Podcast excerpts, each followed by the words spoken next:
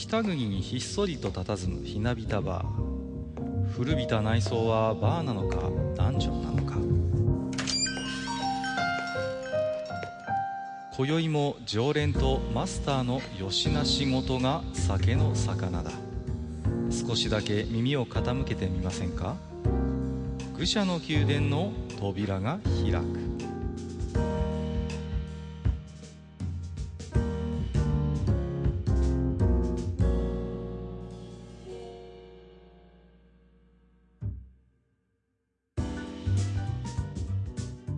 やマスター、今日も来ましたよ。はい、どうも。はい。ちょっとね、間が空いてしまいましたけれどもね。ですねう。ん。いやー、何ですか？えー、前回はね、えー、細かすぎて伝わらない俺の作法選手権ということでね。うん。うんまあ、マスターのちょっとした思いつきから始めた企画だったんですが、どうですか？ことの葉か反応をね、いっぱいいただいておりまして。はい。この間本家やってたね。ああ、なんかやってましたね。いや、全然ね、本当にこれは、マスターも私も意図したものでも全然なくてね。うん。そうっすほん。とたまたまなんですけれどもね、それはね。うんうんうんうん。なんかね、えっ、と、まあ、そんなこんなで、まあ、前回もね、お越しいただきましたこの方を呼ばないとね、まずは話になりませんので、えー早速ご紹介したいと思いますけれども、えっ、と、クシャキューファミリーよりこちらの方です。ネズミさん今日もよろしくお願いいたします。こんばんは、ネズミです。怪しい。怪しいな、このリアクション。もはいうなになにいやや元気です今よ。今日も今日も元気に酒がうまい。ああ、いや、もうね、すでに入っているということで。いや、いいですよ。まあ、うちはね、バーですからね。はい。えー非常に自然な感じでいいなと思ってるんですけれども。まあ、あの、お楽しみの本編はね、まあ、この後に撮っておくとして、うーんと、まあ、何ですか。あの、お二方とも、アマゾンプライム会員とかになってらっしゃったりします？プライムになってるよ。なってる。私もなってますあ、よ。本当。で、あの、プライムビデオで、まあ、オリジナルの番組っていろいろあると思うんですけど、あの、僕はね、あれなんですよ、今シーズン3やってるんですけど、有田と週刊プロレスとっていう番組がすごい今面白くてね、毎週欠かさず見てるんですよ。今ちょうどシーズン3やってるんですけど。で、まあ、なんて言うんですかね、こう、クリームシチューのまあ有田さんですよ。が、非常に、まあ、プロレスマニアということでね、有名なんですけど、まあ、一冊の週刊プロレスを題材に、まあ、過去のそのプロレスの、なんていう、事件史みたいな、そういうドラマみたいなのを語り尽くすっていう趣旨の番組でね、うん、まあ、なんていうんですかね、当時非常に熱心にプロレスを見ていた自分としてはね、非常に懐かしくてまた非常に面白くて夢中になって見てるんですけど、なんかね、こう、番組を見ているうちに、なんかこの、この語り方どっかで 知ってるぞ僕は、みたいな感じで思って、思い返してみるとね、これマスターの F1 話にすごいなんか似てるような気がするんですよ。構造として。うん。何かって言いますとね、要はその、まあプロレスってまあ工業とはいえ一応試合ですから、まあね、過去何年何月にこんな試合がありましたっていうような、そういう試合の結果の話ももちろんするんですけど、それより、その、バックにある、いろんな団体の思惑とか選手の、まあ、因縁とか、あの、そういう裏事情みたいなのを、ものすごくこう喋るんですよ、有田さんが。ですから、うん。ですから、その表に出てくる、なんていうのかな、そういう試合の、勝った負けだっていうレベルの話じゃなくて、もうそれこそいろんな人間の絡み合うような人間模様とか、ちょっと大げさかもしれないけど、大河ドラマみたいな、そういう、本当にそうなんですって。いや、見ていただくとわかるんです。いろんな団体があって、いろんな選手がいて、で、それぞれがね、こう今こういう事情があってっていうような、そういう本当大河ドラマみたいな話をずっとしてくれてて、それがね、すごい、あの、マスターの F1 話に似てると僕思うんですよね。うん。これはまた、いや評価ですね。実際ね、一回見てもらうとわかると思うんですよ。で、まあ、要はその、ね、ど、どちらかというと裏事情とか、そういう部分の、えーこんな、裏ではこんなことがあったんじゃないのかな、みたいな話が好きな人は、ぜひね、あのー、Amazon プライム会員の方は、えー F1 同様ですね。僕みたいに、えー、昔プロレス好きでよく見てたななんて人はね、楽しめるんじゃないかなということで、えー、一つね、ご紹介をしておきたいなと思いましたよ。はい。えー、ぜひね、見ていただければなと、えー、思います。まあ、なんでしょうね。もう、あの頃一線張ってた、本当にツンツンしてたプロレスラーがもうすっかり丸くなっちゃってね。もう、長州さんとか前田明さんがこうなんかさ、どっかの番組だったと思うんだけど、なんかのゲームでさ、和気あいあいと、なんかさ、あこう、バラエティに一瞬出てるのを見るとさ、こうかつてのバチバチを見ている身としてはね、うわなんかみんないいとして、なんかもう、丸くなったんだなって 思っちゃいますけどね。感慨深いところもあるんですけれども。はい。えー、っと、ネズミさんはどうですか？今日も元気ですか？えー、ごめんなさい、ちょっと置いてけぼりになってました、プロいやいやいや、なんかほら、定期的に声かけないとさ、寝ちゃうんじゃないかなと思って心配になってました。大丈夫ですね。先週、先週僕プロレス見に行ったんですよ。ああ、本当？え、何？どこの団体の？えっと、DDT です。結構ネズミさん、はい、すごい楽しく。いやいや、好きなんだ、じゃあ。ああの、人生2回目でしたね。2回目？えー、誘われてとかですか、うん、そう、誘わ、誘っていただいて。ああ、なるほどね。行ってみたら。あのね、いや、プロレスの世界はね、すごく深いのは、あの、この前見て思いましたね。うんうんうん。というのは、あの、まあ私たち、その、まあ音楽の世界に生きてるわけですけども、うん、その特に僕がやってるジャンルは特に入りにくいジャンルなわけじゃないですか。はいはいはい、はい、お客さんから、うん、で、それってすごく似ていて、この、僕は全くプロレス知らないですけども、プロレスを見に行くことの、この敷居の高さよ。本当に。いやー、まあ、なんて言うんですかね。今、プロレス側も随分、そこの敷居をね、ただね、作業作業はとても、うん。うん。頑張ってると思うんだけど。うん、ですよね。うん。だからその、敷居が高いのもね、別にいいと思うんですけどね。そこに入るためにはどうしたらいいかとか、その中がどうなってるかとか、それがね、すごく勉強になりましたね。本当に楽しく過ごさせていただきました。なるほど。いや、はい、ぜひね、じゃあ、あの、有田と週刊プロレスのも見てもらいたいなと思うんで、はい、おすすめさせていただきますそ、ね、ちらも、あと、合わせてあの、ぶらり路上プロレスも見ていこうかなというふうに。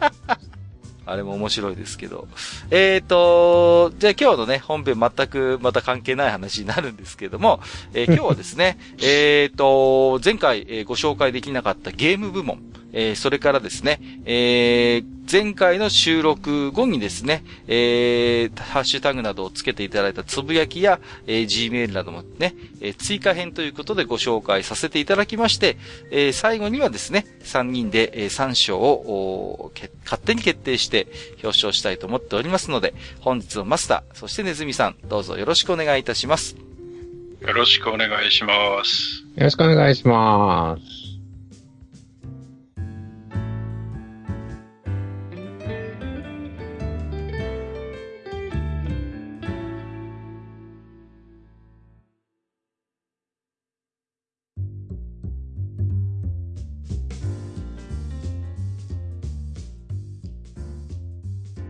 はい、えー、それではね、えー、今日は、えー、細かすぎて伝わらない俺の作法選手権後編ということで、えー、早速ご紹介をしていきたいなと思ってるんですけれども、その前にですね、一つだけ、えー、前回の感想でですね、えー、いただいているのがあるのでご紹介したいんですが、えっ、ー、と、ワーキングフェアリーさんいただいております。えー、愚者級141回、なんだフリートーク会か、かっこ笑い。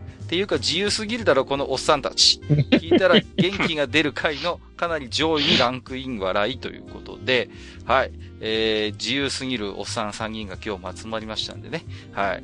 えー、また自由にお話をしていこうかなと、えー、思ってますけれどもね。はい。元気が出るそうですよ。あの、ワーキングフェアリーさんは。ね。大丈夫ですかね本当に。あの、ね、僕から一言言っといていいですかねあ、どうぞどうぞ、マスター。はい。うるせえ。相変わらずマスターはこう、ワーキングフェアリーさんにこう冷たいっていうね。こうあ、そうなんだ。厳しい、ね。厳しい。まあ、窮地の中なんでね、そこは、あの、皆さん、そうですね、そうですね。びっくりされないようにしていただければなと思うんですが、はい、さあ、えー、じゃあ今日はね、えー、まずはゲーム部門ということで、えー、いきたいと思いますけども、えー、じゃあまずはですね、えー、Gmail の方で、えー、長文いただいてますので、こちらはじゃあマスターの方からご紹介していただいてよろしいでしょうかね。はい、わかりました。じゃあね、えー、ゲーム部門早速行きましょう。はい。えっ、ー、と、吉田さん。はい。ありがとうございます。ありがとうございます。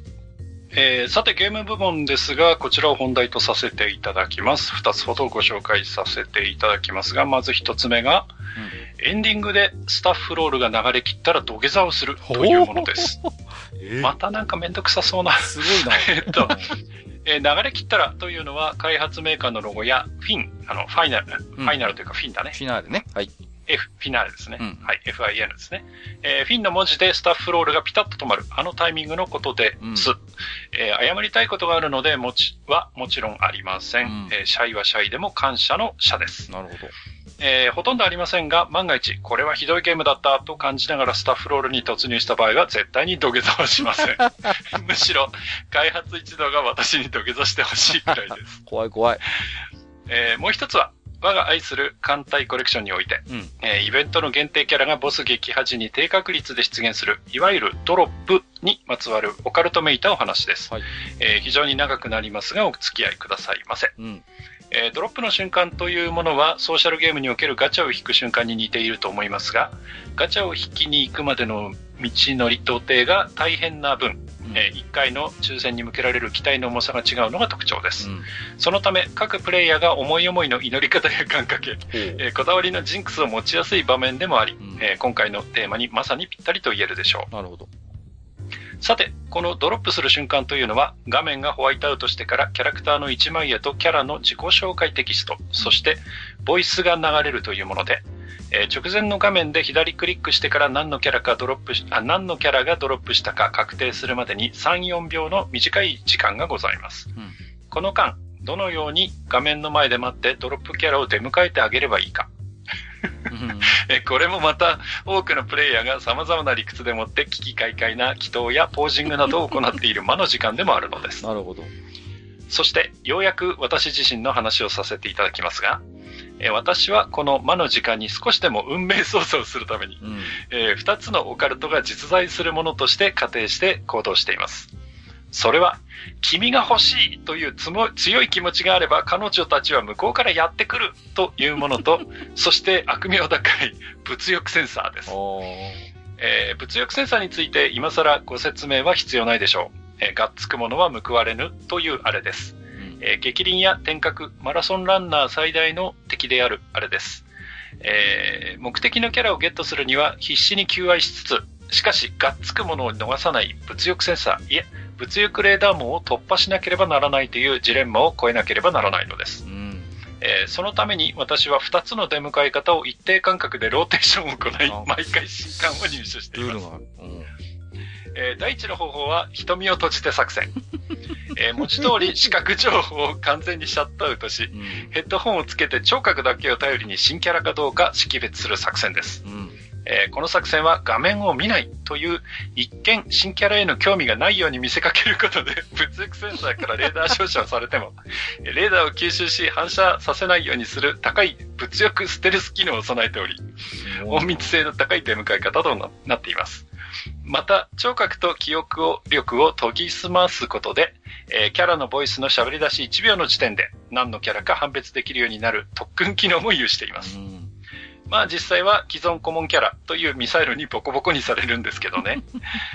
えー、この作戦が通じなかった場合は、えー、今回の新キャラは積極的なアプローチが好みなんだなと切り替えて次の作戦に移行します。えー、それが画面ガン見作戦。これも文字通りであり、今度は逆に動向を全開まで解放し、瞬き一つせずにドロップ画面にひたすらがっつくというものです。えー、ステルス性を完全に犠牲にする代わりに情熱というむさ苦しいアクティブソナーをこちらから照射し、えー、向こうから見つけてもらおうという魂胆です。レーダーにいくら引っかかっても、この直線番長とも言うべき直上スタイルでミサイルを振り切って一直線に目的に走り抜いていく。走れメロス作戦です。うん、まあ実際は既存顧問キャラという山賊にボコボコにされるんですけどね。えー、カンコレというゲームはあらゆる面でこうしたマイ作法がバッコしており、うん、また、それが一種のロールプレイとなっている面があります。そうなのか。私は、えー、そういうロールプレイを愛する人ほど、ブラウザゲームを長続きできるのでは、と思っています。なるほど。いっそ、カンコレ部門として個別に聞いても面白いかもしれません。うん、長文大変失礼いたしました。といただきました。はい。ありがとうございます。ありがとうございます。いやー、なんだか、宗教みたいだね。すごいね。なんだこれは一体。急になんか一発目になかなかどぎついのが来たなという感じですけども。あのー、最初の、うん。何？スタッフロールの後の土下座？土下座。っていうのが、ありがとうっていう意味なんですよね。いや、だと思いますよ。だから、ね、感謝っていうことですから、うん、それはなんかすごい、すごいですね。もう、なんか、うん、ゲームに対する思いがすごい強いというか。うん。うん。うん。いや、これメーカーさん、メーカーの開発の方は嬉しいんじゃないですかね。あの、土下座してもらえなかったら寂しいですけど。まあまあ、そうですけど、こういう形で感謝を表すのがあるんだなと思って、なんかね、非常に新鮮でしたけど、ただ僕の場合はその、扱ってるジャンルがジャンルなんで、あんまり多分、土下座されることはないだろうなと 思いますけれどもね。うん。はい。いや、でも、あのーこれはまあ私の話なんですけど、あの、ファンレターっていうのはいただくんですよね、こう。うん。うん。はいはい。ただ、その、微妙なのが、結局、まあその、エロゲならエロゲのヒロインに対するファンレターが来るわけですよ。これを、うん、じゃあ誰、実際今、こう、誰がそれをもらうのかっていうのがいつも悩ましくて、要はですね、ゲームメーカーによっては、じゃあ、そのセリフを書いたライターさんにって渡してくれるところもあるし、担当した声優さんに渡すっていうメーカーもあるんですよ。なるほどね。だからそこのルールが全然統一されてないわけですよね。うんうん。うん、だから、あのー、ど、どっちに向けて、こう、ちゃん、もしね、あの、そういうファンレターとかを 出される方もしいらっしゃったら、そう、ライターさんにまあ実際にキャラクターに当てたファンレターだとしても、最終的に声優さんに行った方がいいのか、その、ライターさんに行った方がいいのか、あるいはまあ、もしかしたら、ね、あの、イラストレーターさんっていうこともあり得ると思うんだけど、すごい悩ましいので、あの、ぜひ、一言書き添えていただけるとありがたいと思います。すいません、ちょっと脱線しちゃいました。まあ、最近イラストレーターさんは自分自身であの SNS されてることが多いので、はいはいはい。だからまあね、そのイラストレーターさんに対してはおそらくそのファンレターという形よりも SNS を通じて、まあ、こう、コンタクトを取っていくっていうのが多いんだろうなとは思いますけどね。取りやすいでしょうね。ただ、これもエロゲ界の伝統というべきか、その、やっぱり、こう、イラストレーターさんも普段活動している反応で、あの、クレジットされるわけでもないんですよね、うん、そこが微妙なところで。なんとなくこう、絵のテイストであの人だろうなって分かっても、クレジットで出てくる名前が全然違う名前だったりすることがあるのでね。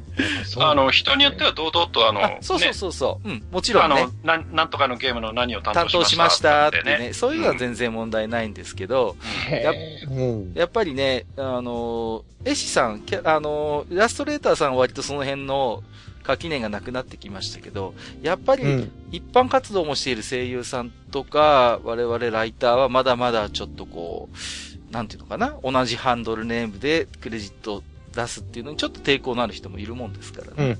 まあ難しいとこですけども。ただね、どうですかネズミさん、ゲームに対して土下座。こう。土下座したことあるゲームは、いくつかありますね、終わった後に。やっぱりあるんですね。うん、へえ。うん。えー、どんなゲームだろう？すごい、なんか、興味ありますけど。すっげえハマったゲームなんだけど、まあ、まずストーリーが良かったものですね。あはいはいはい。とことん、あ、このゲームややって良かったって思えるもの。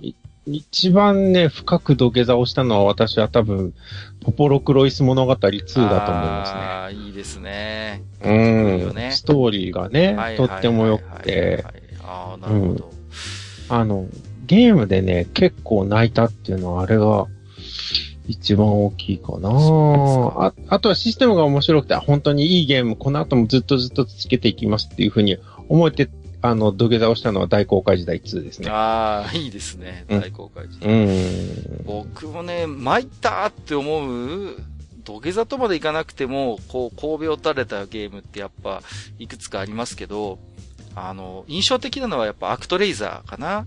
あの、うん、あれはほら、ね、実際神様が主人公で、まあ、人々のこう、お願いをこう聞いてね、こう神様がいろいろするんですけど、最後、あのエンディングってすごい印象的でね、もう、ラスボス倒してしまうと、あの、神殿に人々が来なくなってしまうんですよね。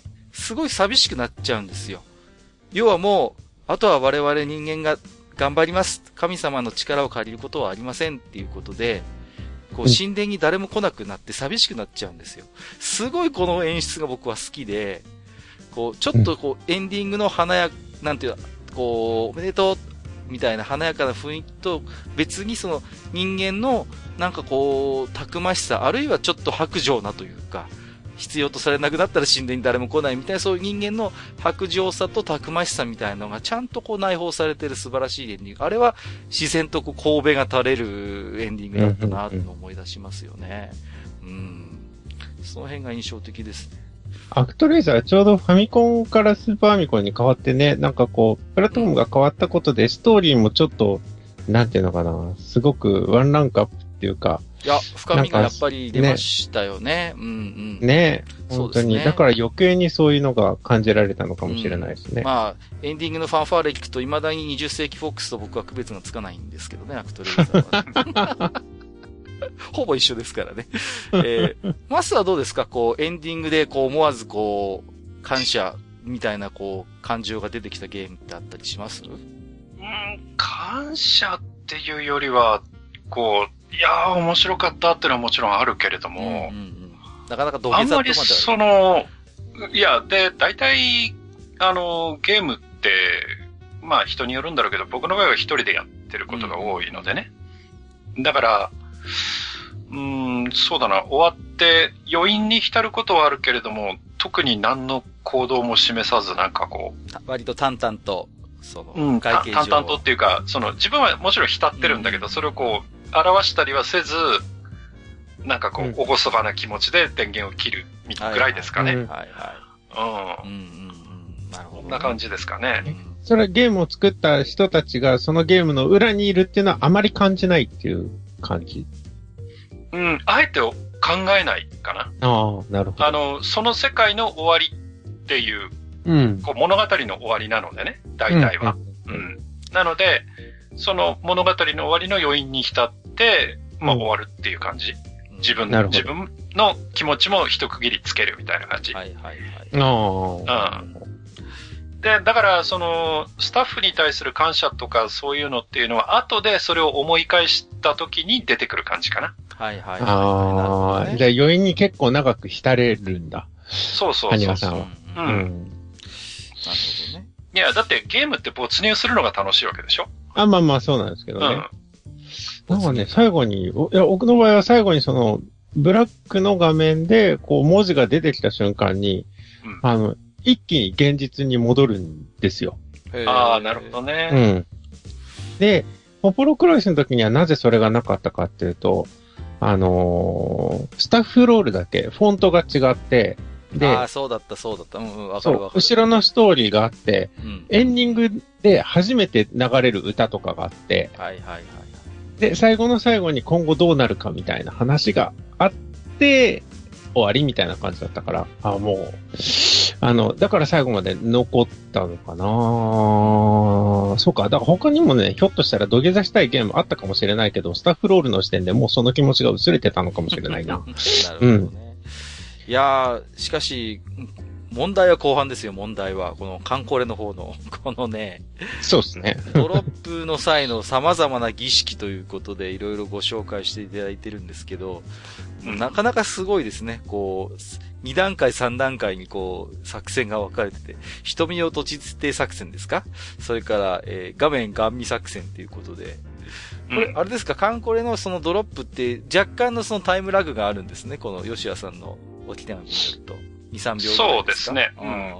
そこの間にいろいろと、その、あの、マイルールというか、うん、が、うん、うん。これはでも、吉谷さんのご指摘のように、人それぞれに観光で遊んでる人だったらなんかマイルールありそうですよね、これはね。あの、これはカンコレに限らず、まあ、あの、吉田さんも書いておられるけど、要はその、ガラポンとか、そのガチャとか、そういうものをやるときに、それぞれの人って何かその、まあ、オカルト的なまじないみたいなのは、はいはいはいはいはい。やってるっていうのは結構あると思いますよ。うん。だって、うん。あれでしょ？あの、デレステにしたって、ほら、予兆みたいなのあるじゃないですか。通常の招待状じゃないやつがあるじゃないですか。あの、はいはいはいはい。うんうんうん。あと、うん、グラブルで言うと虹色の演出が出たりすると、あ、SSR だみたいな。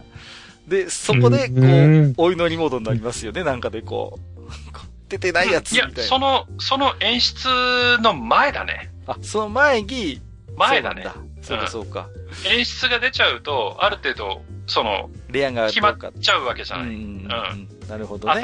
あた、その、な、何にしろ当たりは当たり、うん、外れは外れなわけで。なるほど。その前の段階だよね。そうか、そうか。大体は。うん。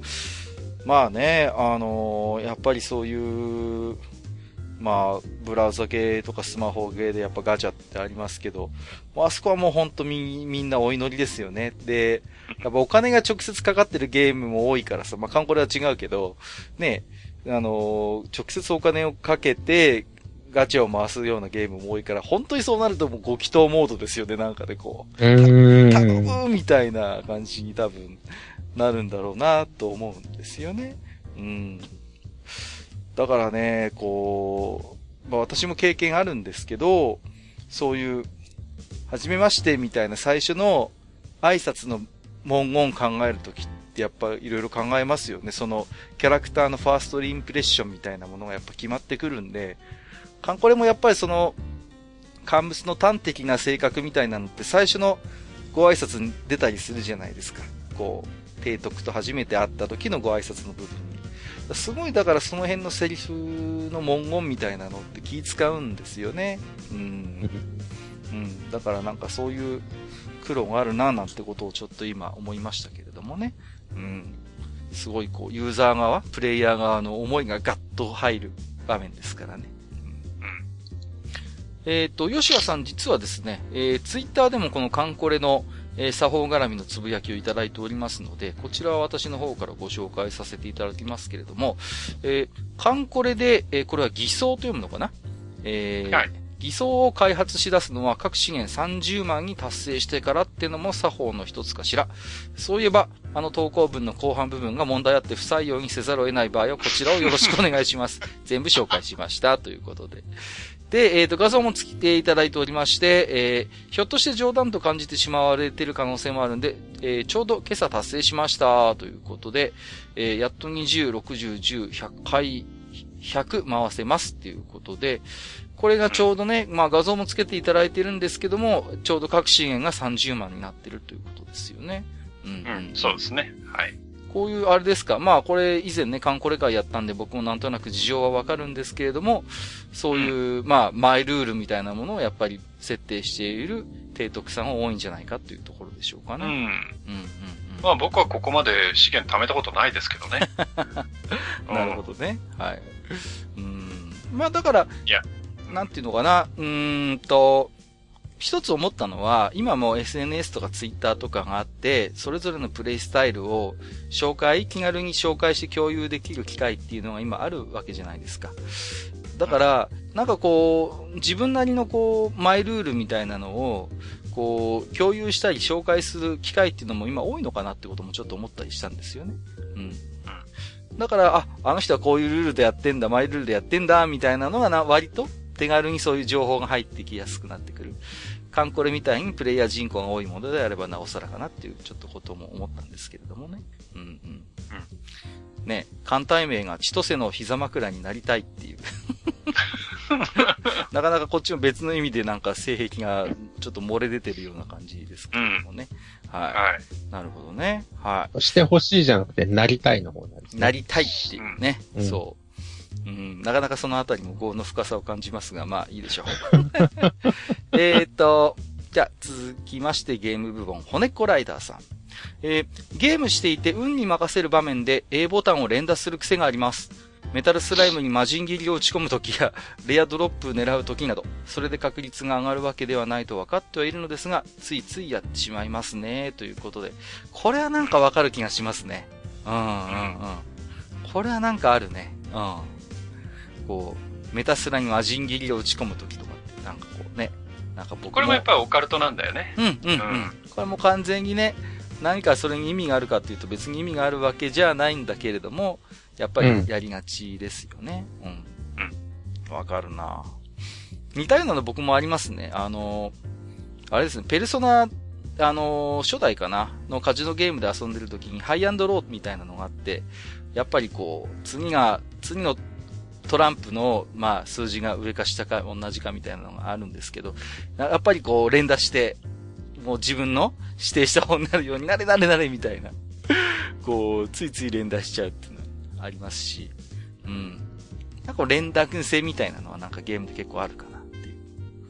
あのー、僕はやんないんですけど、あの、パチンコで今の台ってなんかこう、ボタンを押すとこがついてたりするんですよね、こう。昔のパチンコ台にはあんまりなかったんですけど、で、たまにこう、パチンコの演出でボタンを押せみたいな時に、一回押しゃいいのに、あのー、割と、高齢者の方が多いんですけど、バババババってこう いるんですよね。一回でいいボタンをさ、もう、いい年のじいさまばあさまがバンバンバンバン叩いてるのをね、なんとなく僕はちょっと滑稽な感じで見てたりもしましたけどね、白状すると。はい。うんうんうん。まあ、いろいろとなん、なんていうんですかね、こういうボタン系っていうなんか、あるかもしれない。うん。どうです？ネズミさんとかそういう。あの、この、連打したらっていうのは、すごくわかるんだけども、その、その一方で連射機を使って自分ですでに実証済みでもまた連射しちゃうよね。ああ、そうですね。わかるわ、うん、なんか、押しっぱでもいいところをわざわざ連打したくなる気持ちってありますよね。そうそうこうね、ね、うん。なんでしょうね。気持ちが。こう、うん、深読みすると、それだけ自分で労力をかけているから、それに見合うリターンが来るのではって思っちゃったりするのかな、うん、うん、そういう心理が働くのかもね。なんかね。うん、それはゲームに対しての祈りなのか、神に対しての祈りなのか、微妙なラインだと思うけどね。なんでしょうね。こう、少しこう、相応の見返りを求めるときに何か汗をかかないとバランスが取れないっていう意識が何か働くのかな。うん、ああ、なるほどね、なんかそんな気もしますよね。なんかね。だって、なんか、あれじゃないですか、こう、ボタン一回しか押さないやつの方がうまくいって、連打してる方がうまくいかなかったです。うん、なんかちょっと理不尽感あったりしますもんね。なんかこう、関係ないのにね、実際は。うん、あの、初めてやる格ゲーとかさ、結構連、連打しない？あー。攻撃するとき。あー、わかりますね。それもなんか。ああいうのと同じなのかな、ひょっとして。かもしれないですよね。ねうんうんうん。必殺技探すときとか、自分があまりまだこう、コマンド表とか見てないときに、連打でなんか出ないかなって期待して、とりあえず叩いてみるみたいなのもあったりしますけどもね。うん、そうですね。ありますね。えっ、ー、と、エンバーとひさめさん。えー、割となんでって言われるから、えー、言われてるから避けてたけど、ゲームの音量なしでゲームプレイする。え？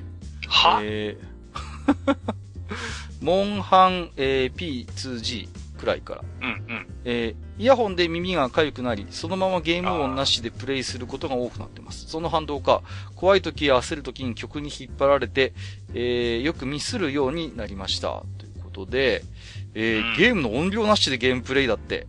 いやー、こう、ネズミさんはちょっと、こう、衝撃を受けてるんじゃないですか、この、ゲーム音楽好きとしては。どうですか？まあ、仕方ないんじゃないですか。仕方ない、これは。いや、僕はそれよりも、その音楽云々よりも、うん、あの、こう、SE で、動くところあるでしょ？う、いや、そういうところうまいことやってんのかなああ、なるほどね。うん。今のでも、なんていうのかな、ゲームって非常にコンフィグが丁寧で、BGM と SE ってそれぞれ独立してボリューム設定できたりするじゃないですか。うん、そうですね。それでもゲーム音量なしでやるのかな、塩分、あと久めさんは。ああ、なるほど。え、その場合は BGM だけ切るとかそういうこと？ああ、そうだよね。うんだ、そういう風に聞くんであればね。うん。うん、僕はちょっと考えられないですね、これはね。やっぱゲーム音楽好きだから、常にやっぱり聞きながらやりたいかなって思ったりしますね。うん。マスターとかどうですか？この辺は。いや、基本は、もちろん、あの、SE もそうだし、ゲーム音楽も演出、ゲームの演出の一部なので、基本は音ありでやります。うんうん、だけど、あの、デレステみたいに、もう決まりきった音ゲーなんでね。はいはいはい。決まりきったその曲しか流れないっていうものを、そのル、なんつうの、ルーチンっていうか、リピートでずっとやるとき。うん。とかは、まあ、もちろん普通はね、音出すんだけど、例えば、会社の昼休みにちょっとやりたいな、みたいな時、うん、こう、ポイント稼いでおきたいな、みたいな時に、まあ、1回2回プレイすることあるんだけど、うん、その時は音なしでやりますね。うん。なるほどね。そこそこそ。それはやっぱりその会社の お昼休みでね、まあゲームやってもいいんだけど、うんうん周りにいろんな人がいるんで、なんか音ありの状況で、まあヘッドホンすりゃいいんだけど、まあね、音ありでやるのちょっとまずいなと思って音消してやるんだけど。はいはいはいはい。なんか。そういうのはありますけど、ね、ただ、自分で普通にプレイする場合は基本的には音ありですね。うん、うん、うん。なるほどね。あの、音でその機器を察知するとかもあるんでね。うんうんうん。そうですよね。まあゲーム、もちろんゲームによるけど。はいはいはいはい。そうですね。うん。えっ、ー、と、もう一つ、塩分はと久部さん。さすがにゲームオン、えー、ゲームオンなしプレイだけだと、ゲーム音楽の回まである愚者級様に申し訳なかった。変なところでなんか忖度されてますけど。えー、もう一つ、えー、最近の作法なのですが、キャラクリエイト機能のあるゲームは、実在の人物をモデルにすることが多い。自分だったり、ジェイソン・ステイサムだったり、それはその時々の気分で、ということで、はいはいはいはい。キャラクリエイトある、機能あるゲームは、キャラクね。ね、実在の人物をモデルにする。なるほどね。いや、キャラクリもさ、うん、あの、センスある人はすごいの作るよね。いやいやいや、本当に、そうですよね。うんうん。あのー、何ですか？あの、最新作のソウルキャリバーとかは割とネタ画像がツイッターで上がったりするじゃないですか、こう。あ、あるあるある。相当作り込めるから、本当にいろんな、ね、それこそマーベルヒーローに似せたりとかさ、こう、そうそうね、うん、いろんなキャラクリエイトができる、やっぱりね、ゲームありますからね。まあ、あの、僕なんかもうなんていうの、そういうのはもう、凝るとキリがないと思ってるんで、もうな、大体こう、なんかプレ設定されてるのそのまま使っちゃう感じですね、最近はね、僕はね。うんうん。あのー、スカイリムとかもそうでしたけど、もうこだわろうと思えば瞳の色から形から髪型から顔の形から何から全部いじれるんですけど、もう、それやってると本当にそれだけでゲームが始まらないので、一日終わってしまって。うん、うん。だからもう、ああ、めんどくさいって言って、あらかじめあるテンプレとか、あとはランダム生成みたいだとやっちゃったりしますけどね。うん、うん謎なのはあれですね。自分をモデルにするのはまだわかるんですけど、なぜジェイソン・ステイサムにするのかっていう。なんだろう。なんかこだわりがあるんですかね。洋芸だとでも確かに作りやすい顔かな。うん。単発っていうかもうね、ほぼ髪もね、こう、すっかり丸くなってますからね。うん。えー、ド S さん。えー、モンハンや MMO 系はソロであるということで、これはもしかしたらちょっと萩和さんに近い感覚かもしれません。うん、僕に近いですね。うんうんうん。基本ソロっていうところですよね。だって、基本でしょ、ラグナルクオンラインとかも含めて、もうソロプレイが基本っておっしゃってましたもんね、萩和さんは。まあもちろんね、一緒に狩りに行く仲間がいれば、パーティープレイはやりますけど。はいはいはいはい。それ前提ではやらないですね。うんうんうん。なるほど、ね、うん、あの、泉さんとかほら大公開時代オンラインとかやってたじゃないですか。ああ、でもあれはね、あの、そんなに強くなれなくて結局やってなかったけども、うん、でも同じような感じだとドラクエ10をやってますね。うん、ああいうのもどうなんですか？こう、うん、ソロ、基本プレイスタイルとしてみんなでワイワイやるのか、ソロでやるのかとか。ストーリーは一人でやります。うん、はいはいはい、はい。でも何かやるときはやっぱチームで行くことが多いけども、僕はどっちが多いかな？でも、一人が多いかな。まあ、時間、時間っていうのもありますけどね。なるほどね。うん、僕は、あのー、あの、あれですよ、大公開時代オンラインにどっぷりだった頃があるんですけど、うんうん、うん、あのー、結構でかい、まあ、クランっていうか、紹介っていうのがあるんですよね、その、あのーうん、なんていうか、そういう同盟みたいなのが。ありましたね。チームがあって、うん、そこの僕、会計担当の番頭さんみたいなのややらされてた時があってさ。だから、基本常に召喚にいてくれみたいなこと言われてさ。なるほど。事務作業みたいなことしてるわけ。もう、うん、俺何のためにこのゲームやってんのかなって途中でこう、虚しくなってきてさ、こう、うん、金勘定とかアイテムの管理みたいなのを任されるみたいなさ。そうそう。先生、それ若干、若干パスリに近いっすよ。そう、なんかでもね、そういうのが多いですね。あの、ウルティマオンラインでも僕はあの、あれですね、うん、あの、これ、まあ今だったら多分時効だと思うんですけど、あの、売春宿の管理みたいなことを、こう、あのですね、オン、まあ、ウルティマオンラインではよくあったんですけど、あの、チャット上でこう、エッチな文章をやり取りする、そういうロールプレイみたいなのができるんですよ。で、チャエッチってやつだね。チャエッチ、チャエッチ、そう。で、うん、チャエッチしてくれる女の子を集める、そういう召喚みたいなのが作れるんですよ。ウルティマオンラインって。そう。で、そこで、僕はそこに来てくれれば、うん、多分ほとんどネカマだと思うんだけど、女性、うん、女性キャラの、その、出勤管理みたいなのしてたことありますよ。今日はこの子いますよ、みたいな。あの、お客さん来るわけで、あの、あの、前回、チャエッチで盛り上がったあの子いるかなみたいな。え、どの子でしょうみたいな感じで。で、いや、今日ちょっとその子いないんですけど、似たようなテイストの子いますんで紹介しますよ、みたいな感じで。今思うとひどいことやってんなと思うんですけど。ほんまやで。そんなのウルティマオンラインでやってましたよ。ひでえわ。チャエッチの仲介役みたいな感じですよね。いやー、そうそうそう。でもさ、面白いのは、厳格なルールがあって、そういう、うん、まあ、うん、君自身は恋愛禁止みたいな。君自身がチャエッチしたら、あの、首だからみたいな感じで。女の子手出しちゃいけないんですよ。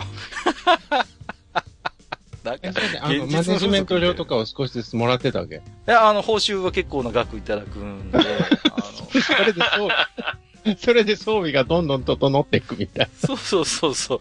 さっぱり冒険に出てないのに、なんかお前やたら装備豪華だね、みたいな。何してんのでもレベルは上がってないっていう。そうそうそう。ちょっと、ちょっと風俗で働いてますっていう。それは、これはどうでしょう？ソロプレイって言っていいのかな？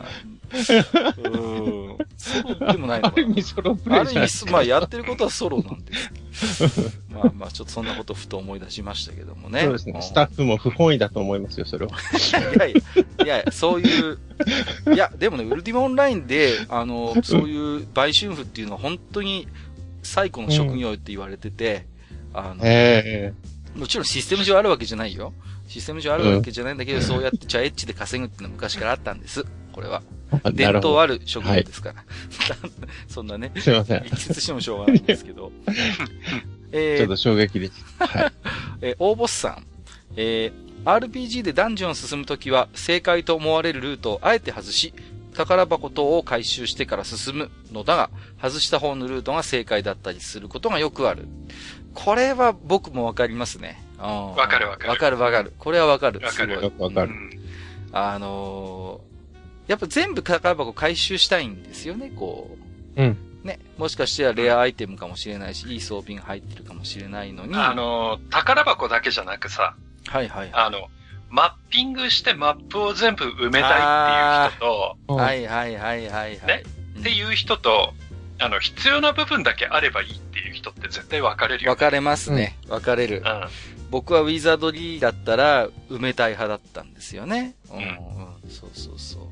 あの、ほら、あの、自分で書くやつだったらまだあれだけど、うん、あの、うん、オートマッピングのついてるゲームとかだと、その、歩き方とかによって、うん、その、ダンジョンのどっかの部屋の、あの、角っこだけが欠けてたりすることあるじゃないあるあるあるある。わかります？気持ち悪い気持ち悪い。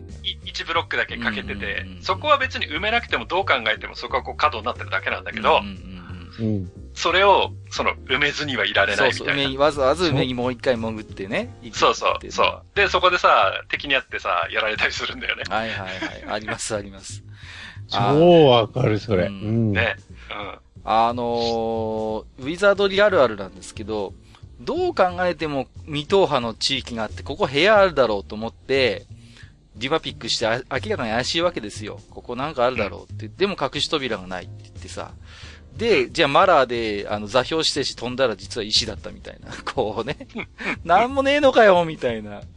そういうのも何回かやらかしたことありますけどね。あの、シナリオ1だと9回だよね。そう、9回。そう。マッピングにするとあの AC っていう文字のある文字になる。そうそうそうそう、文字になる。あの AC の部分って、うん、そのテレポートで飛ばないと入れないのよね。そうなんです、そうなんです。だから、あ、そう、一方向なのよ。それが有名だから、絶対この奥にも空間あるだろうと思って、他のウィズでもやったりすると、それが大失敗だったりすることがあるんですよね。そうそうそう。あるんですよ、これが。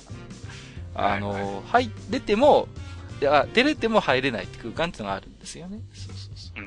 うん。うん、うん、うん、うん。えっ、ー、と、応募さん続きで、えー、そしてイベントが始まり戻れないっていう。これもあるあるですよね。うんうんうん。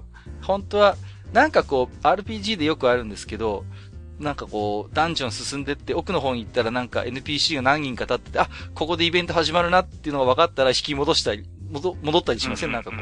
あ、ここ先行くと進むなと思うと、戻って他のルート行ったりとかってね、やりますよね。これは、すごいわかりますね。わかりますね。あの、ファイナルファンタジーの5だったかでなんかこう時間制限のある、カルナックだったかな？カルナックうん、カルナックであるよね。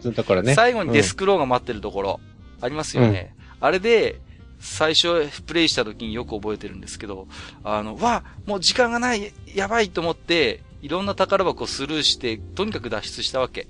そしたらかなり時間余裕がある状態でデスクローンのところまで来て、最後のところまで来て、うん、あれ？意外と時間あるな。そういえば随分宝箱スルーしたから、あれ気になるから戻ろうと思って、戻ったら時間切れになって ゲームオーバーになるそういうことになったのをよく覚えてますね。はい。見事にハマってますね。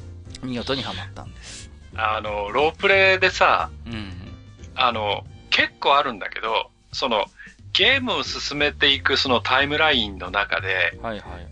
ある時期じゃないと、その、手に入らないアイテムとか。あるある。後からじゃあの、仲間にならないキャラクターとかいたりするじゃない、うんうん、はいはい。シャドウみたいなやつね。うん、あの、例えば FF7 であればユフィとか。ユフィもそうですね。はいはい、うん。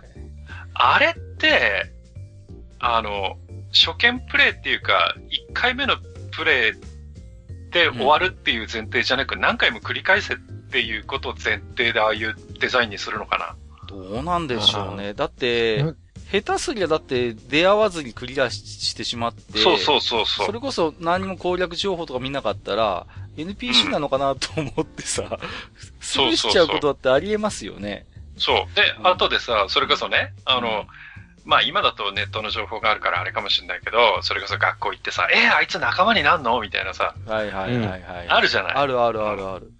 うん。うん。で、それがさ、ガセ情報だったりしてさ。そうそう。ね。うん。だって僕はあれですよ、あのー、ドラクエ4だったかな？あの、で、あの、トルネコの時に、傭兵として何人か雇えたりするじゃないですか。あの、兵士とかって、お金で。いる、いますよね。エンドール城で、あの、なんかこう、傭兵みたいなの雇えません？なんかこう、お金。あ、そうだったっけ？いると思うんですよ。マロニーと、マロニーと、誰だっけ、うん、いるよね。なんか、いるいるいる。いますよね、うん、あれ、全然僕知らなくて。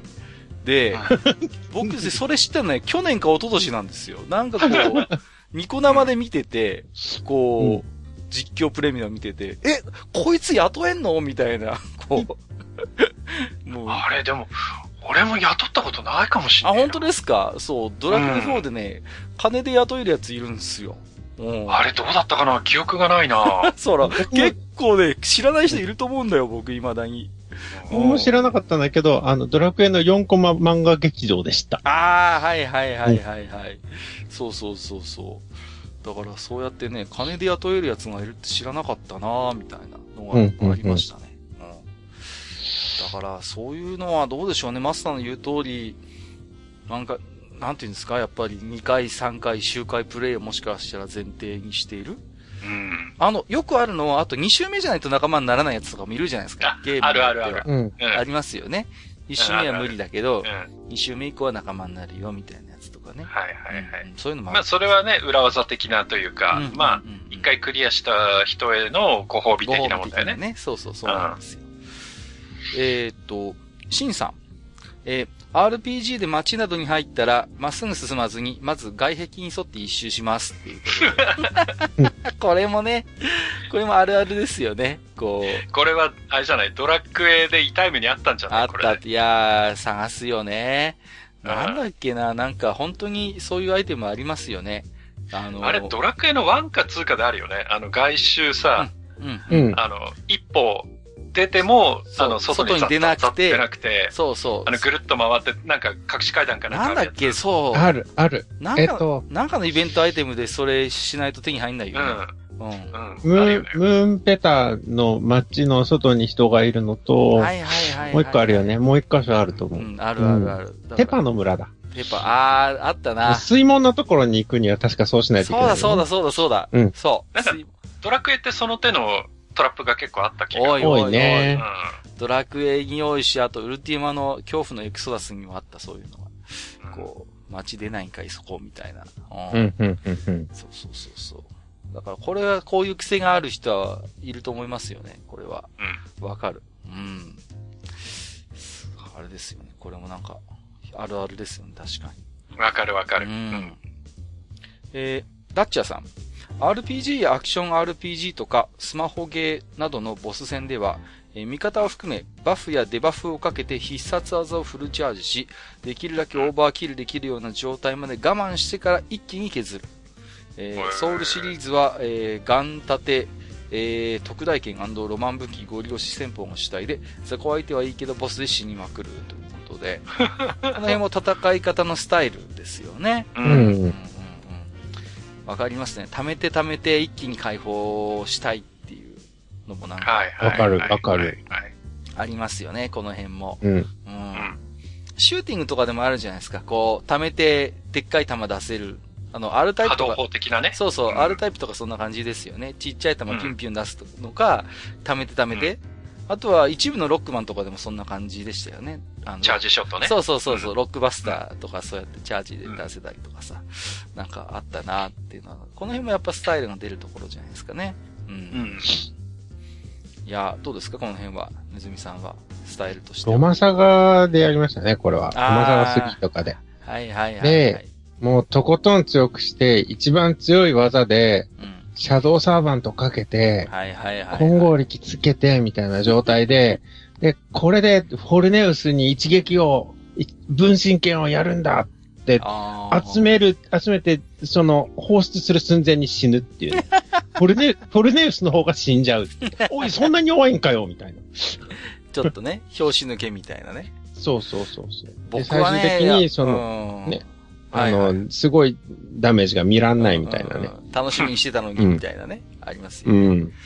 僕はね、とにかくバフやデバフはかけないタイプですね。あのー、ドラクエとかやってたら、絶対スクルトとか、ルカナンとか使わないタイプでしたね。うーん。うんそうそう、スクルト、バイキルト、ルカナンとか使った記憶がほとんどないですね。そっちそれでに、進めるんだ。なんとかなるんですよ。それにお金かけるぐらい、お金じゃん、あの、マジックパワーを使うぐらいだったら、あの、うんもう攻撃魔法に使いたいみたいな。ああ、なるほどだったら俺はね。メラミを打つよみたいな感じにうんうんなるタイプでしたね。うん。好きな補助魔法はバイキルトだけです、みたいな感じね。そうそうそう。バイキルトもかけないんですよバね。イキルトもかけない。うんあすごいな。バイキルトもマホカンタもほとんど使った記憶がないですうね。ー。うんん。そうそうそうそう。そんな感じでしたよ。もう。うん。だから魔法使いの存在がそんなに別にいなくてもいいかなって感じで。そう。ドラクエ3最初やった時とか多分、あれですよ。多分勇者、武闘家、無闘家、僧侶みたいな、そんな構成だった気がしますよ。すげえな。魔法使いはいいや、みたいな。あのね、魔法使いがね、貧弱ってイメージがすごいあるんですよ。もう、あの、ダンジョンズドラゴンズの頃のトラウマがあって、あのーうもうとにかく死ぬんで、魔法使いは嫌だっていう、ひ弱で嫌だっていうのがなんか染み込んでますね。うん。それはあるな。えー、ワーキングフェアリーさん。ガチャ運が目減りするような気がするので、コンビニなどの会計時に出てくるくじは絶対に引かない。えー、あと、ガチャを連続で引くときには、なるべく同じ場所では引かない。位置情報とか全く関係ないだろうけれども、これはなんとなくオカルトに頼らない。はい。っていうことで。やってることはもうほとんどオカルトですけどね。オカルトに頼らないって言ってる割にはね。うん、そうね。うん、もう完全にこれオカルトだと思うんですけどね。ガチャ運が目減りするので、コンビニのくじは絶対に引かないとかってね。大丈夫ですかね？もう現実とゲームがもう一緒になっちゃってるわけだね。ね、ワーキングフェアリーさんもちょっとこれは、あの、病気ですね、これはね。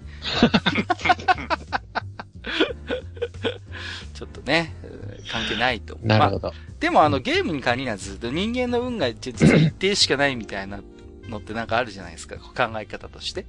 こう、なんか、なんて、人間万事作用が馬じゃないですけど、うん、いいことがあった後には必ず悪いことがあるみたいな。なんかそう苦労したらしただけ、その後幸せになれるんだよ、みたいなね。そうそうそう。うん。誰が保証してくれるんだ、みたいなね。それにちょっと近い考え方ですよね。このガチャ運とかもね、なんかね。うん。うん。わかるな。えー、ヨネコさん。ゲーム中は汚い言葉を使わない。旦那が怯えるから笑ということで。たまに、ですね。たまにいますよね、でも、あの、コントローラー持ったら途端になんか性格変わる、変わる感じの人っていません？なんか。僕のその友達でも、あの、むっちゃんっていう、普段全然喋んない友達がいたんですね。すごいおとなしくて。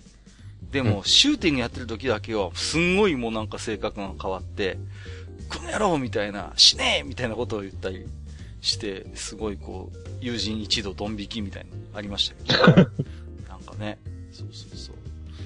はん、なんですかね、ハンドル握ると性格が変わるみたいなのに近いのかな、そういうゲームで、パッと思った瞬間性格が変わる。ああ、そう、そうなのかもしれないですね。こっち亀の方あのー、どっち、うん、まあちょっとご家庭ゲームだとどうかわかんないんだけど、うんうん、あの、ゲーセンによくたむろってるような人たちだと、うん、結構やっぱり周囲のそのリアクションも気にしてなのかわかんないけど、結構その、オーバーリアクション取る人って多いよね。ああ、それはあります。ゲーセンはね、ありがち。あの、舐められないようにしたいっていうのもあるんですよ、その、あんまりおとなしくしてると、なんか舐められるんじゃないかみたいな、うん、この勝手なこっちのあれですよ。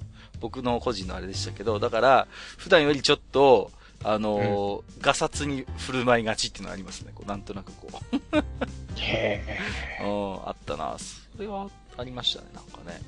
そうそうあの、結構さ、まあ、みんなやるかどうかわかんないけど、あの、例えば、あの、まあ、格闘ゲームでも何でも、シューティングでもいいんだけど、あの、自分がダメージ食らった時に別に肉体的には何でもないのに、いてとかさ、ああ、あるあるある痛い痛い痛い痛いとかさ、そうそうそうそう言ったりとかさ、それは、許して許してとかさ、うん。それはある、そういうのあるよね。ありますあります、それは。うん。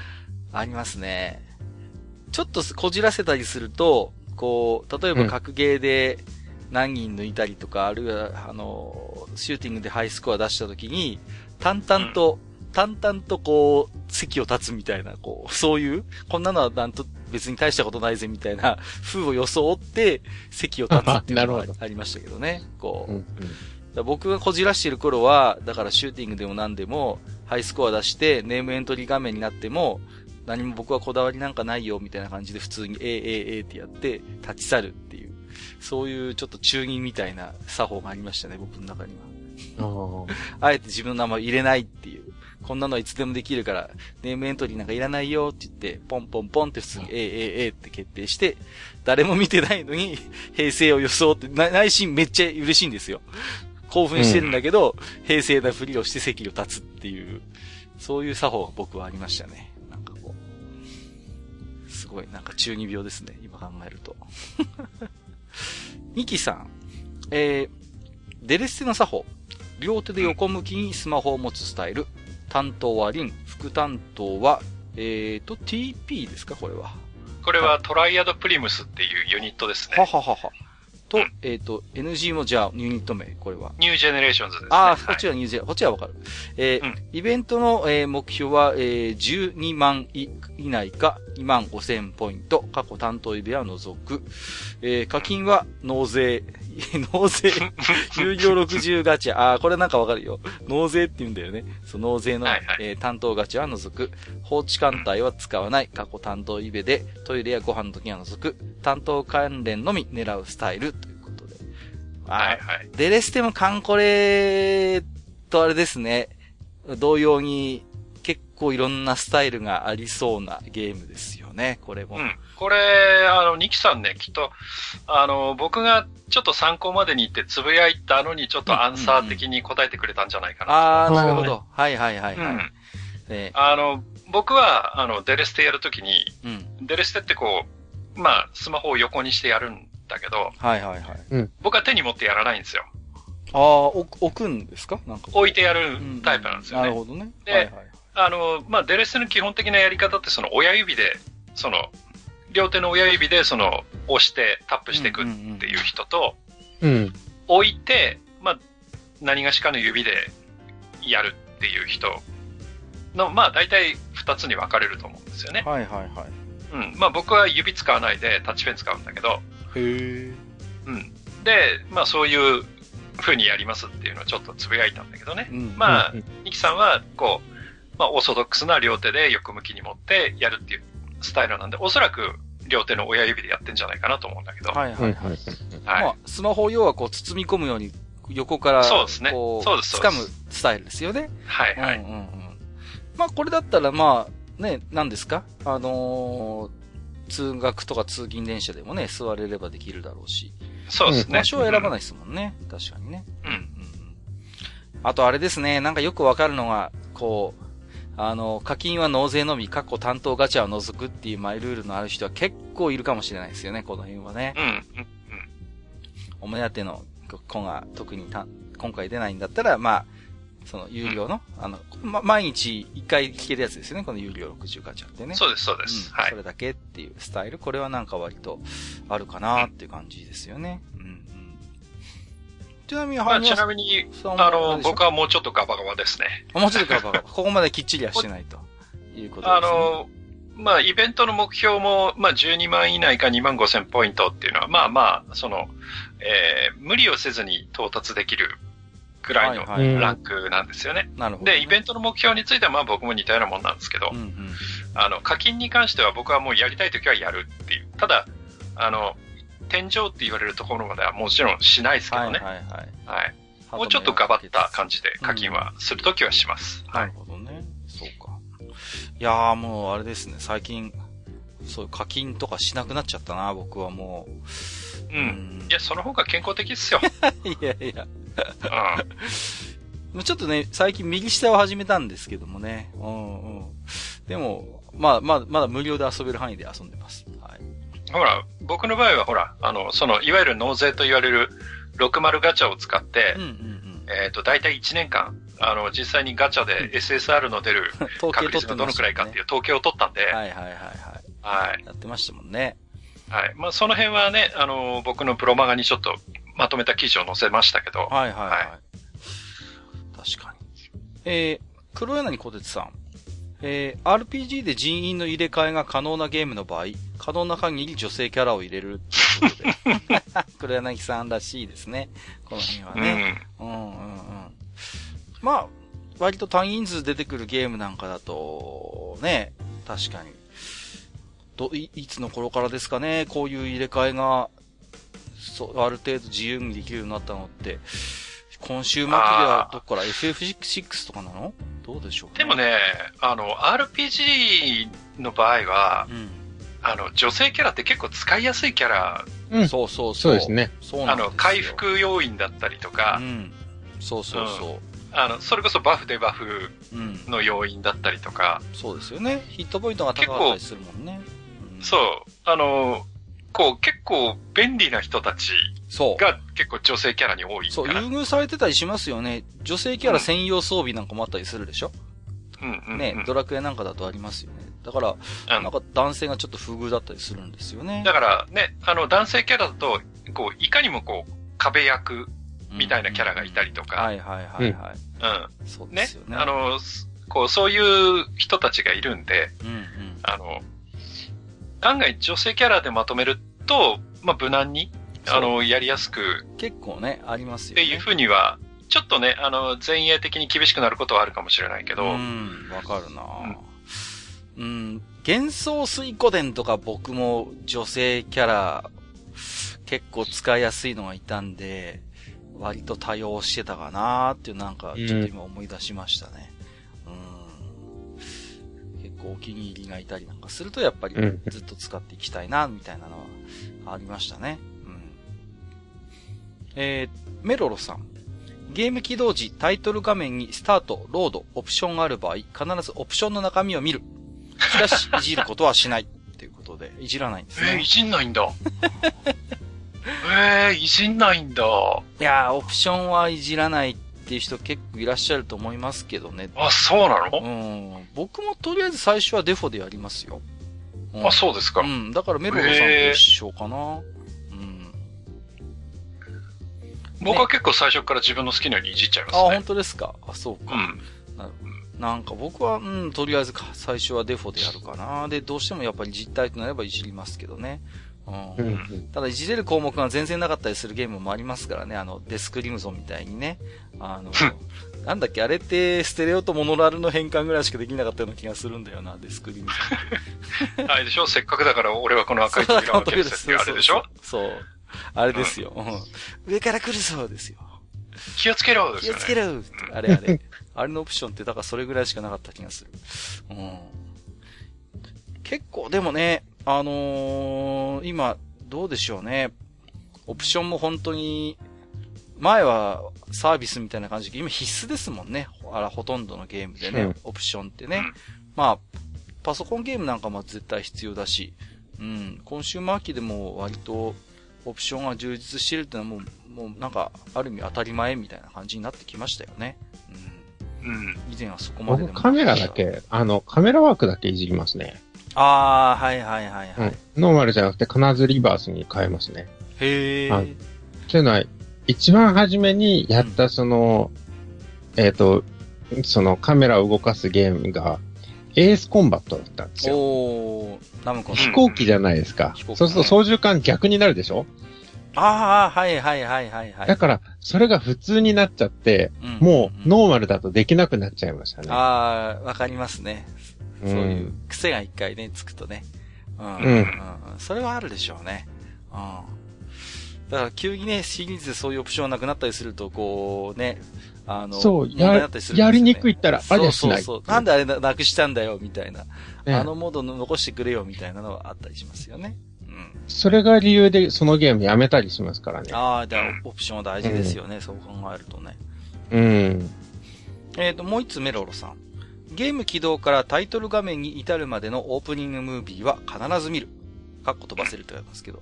えー、しかし、その後のタイトル画面、スタートの後、もう一度同じムービーを見る羽目になりがちっていうことで、これはわかる。あるあるある。僕も何度も経験あります。その。でもね、あの、オーガシリーズみたいに。あ、2周そうそうそう。しないと。2周目ね、違うデモだったりする。あるある、油断ならないのよね。うんだからね、絶対確認はするね。じゃしますします。僕もだから、伝説のオーガバトルを経験してからは、絶対2周はしますね。うんうん、そうそう。そうそう。あるんですよ、そういうゲームが。そう。もう、油断ならないですよね。しかも、ね、伝説のオーガバトルの場合、またね、2回目に流れるオープニングムービーがなかなか雰囲気があっていいんですよね。うん。うん、そういうのもあったりしますからね。油断なりません。本当にこの辺は。あのデモ画面がどんどん増えていったのは、販売促進用なんですかね？店頭の。どうでしょうね。うんと、パソゲーなんかは、うん、うん、割とそういうところもあったかな。あるいはもうでも完全に独立した反則のそういうのも別にあったりしましたけどね。うん、なんかこう。うん。うん、いや、やっぱり演出なんじゃない？その、世界、世界観の構築とか、その、説明とか、そういうところで、やっぱり、デモがあった方がっていう風になってくるとさ、そうですね。ただそのタイトル画面のロゴだけ出して、うん、で、コピーライトなんとかの、はい、スタートセレクトみたいなんじゃ、ちょっとね、ちょっとそれだけじゃっていうのがやっぱりあるんじゃないかな。なるほどね。あとはやっぱりほら、あの、カセットの容量が増えてきて、そういう余裕ができてきたっていう。のはあると思うけどね。多分ね、ルーツとしては、ね、多分ね、画面の焼き付き防止だと思うんですよ、やっぱり。元々のアーケードとか。あはい。うん、なるほど。時は、もう同じ画面ずっとタイトル画面だけ流してたら、画面が焼き付いちゃうから。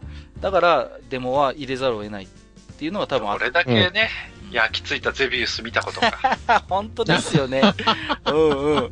あの、画面がブラックアウトしても、残ってんだもん、タイトルが。そうそうそうそう。でさ、微妙に地上の構造物見るときに邪魔なんだよ、あれがさ。もう。そうなんだ。そう。だゼビウスはね、よくブラウン管に焼き付いてました、うん、これは。なるほどね。うん、うん、うん。そう、そういうことがあるんです。これはまあ、本当にあの、初期の頃の話ですけどね。うん。まあ、それがやっぱり形を変えて、こうね、やっぱりそういうデモになってきたんでしょうけど。うん、ね、もう、なんでテトリスはあの猿が、あの、こう操作を説明してるのかなとか、いつも思ってましたけどね。うん、あの猿は一体誰なんだみたいな。テケテンテンテンの猿ね。そうそうそうそうそうそうそう、はいはい、ゲーセンに行った人じゃないとわかんないかもしれない。うん、えー、黒柳小鉄さん。えー、この、さっきのつぶやきにつ、えーと、あ、こ、どっちかな？いや、これね、前後逆だと。あ、前後逆ですね。じゃあ、先にこっちを紹介すればいいんだな。うん、えっ、ー、と、オープンワールド系のゲームなど、初回読み込み中にさあやるぞという気持ちを込めて、手の親指が4本をワキワキと波打たせて握ったコントローラーの背部を爪でカツカツ叩く。えー、補足で読み込みが遅くて苛立っているわけではなく、あくまでワクワクしているということで。すげえわかる。わかるわかる。めちゃめちゃわかるよ。本当ですか？僕以外にいたと思ってあ、本当ですか？なんと、ここにも、同行の死がいた。えー、いるよ絶対なことしないなあのね、ファミコンの時は裏なかったけど、今裏のやつあるでしょ？ありますね。裏にボタンがついてる、もうずっとカチャカチャやってるからね。本当ですか？うるさいっていうぐらいカチャカチャやってます、ね。ええー、これあれでしょ？あの、こう、ダラララ、ダララってやる感じでしょ？きっと。うん。そあの、うん、あの、もう、小指から順番に、こう、なんていうのかな。そう、ね、ずっと波、うん、波打たせてるっていうかね。はいはい、ああ、でもね、いるいる。そういう人いるよね。コントローラーに行ってると、ずっと落ち着かない人いますよね。なんかしてる人。あ の、軽くディスられたな、今。いや、そうなんです、そうなんです。でも、プレステのあのコントローラーは L1、L2 と R1、R2 があるじゃないですか。はいはいはい。だから、教えるとこがいっぱいあるわけじゃないですか。ありますね。もう、楽しくて楽しくてカチカチカチカチやってましたね。そうなんだ。えええー、あと、ドリキャスのコントローラーとかだと、その、それをやりながら、こう、人差し指のね、うん、第二関節ぐらいにあえて引っ掛けて、うん、R と L を。で、こう、ちょっと押すのと、深く押すのとドリキャスあったじゃん。はい、ありました、ありました。うん、でしょ？でしょ？その感じをね、こう、いつも、あの、一番、私が一番ワクワクするゲームである、クレイジータクシー2の前にはですね、必ずそれを、こう、自分、自分の手をね、こう、うまいことやって、あの、練習してましたね。すげえワクワクしてたから。さあ、今日もスモールアップルで稼ぐぞ、みたいな感じで。はあ、なるほどね。いや、わかります。この類似でっていうことで黒柳さん続きがありまして、ゲーセンのガチャレバーやボタンをゲーム開始前の入力を受け付けないときにガチャガチャやる。あ、ガチャガチャやる。これもワクワクしているっていうことで。これはやりますよ。わかるわかる。これはやる。うん。これはね、あある意味ね、あのー、確認もあるんですよ。その、うん、レバーがどんな感じかなって、だからそのレスポンスとか、うん、その、に行った感じの、結構下手ってるやつとかあるのよ、こう。レバーが。あるね。そう。うん、そうだから一回やっぱり持ってグリンって回してみる？一通り？時計回り、半時計回り？っていうのは、結構やる人いるんじゃないかなと思うんですよ、これは。やるやる、やるやる。これをやりますよね。うん、やるやる。もうルーティンになってる。そう、ルーティンになるなる。これは、うん、ルーティンになります、これは。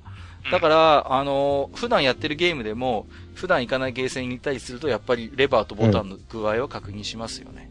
うん。うん、そうそう。でね、あの、セレクターって言ってさ、あの、レバーのあの、基部のところ、まあ見えないところに、あの、レバーがその倒れる方向をある程度制御する、こう、板が入ってて、はいはいはい、はい、まあ、そのセレクターの形で4方向、8方向とかって、うん、ね、あの、こう、決められるんだけど、そこのセレクターがどうなってるかとかっていうのもこう、ガリガリやって。そうそうそう。これね、確かめたりはする。うん、あ、これは、斜めちょっと緩いなとか。そうそうそうそう。うん、癖があるんですよ。これはカチッと入るなとか。うん、そうなんです。そうそうそう。た、確かめるよね。うん。これはね、癖があります。こう。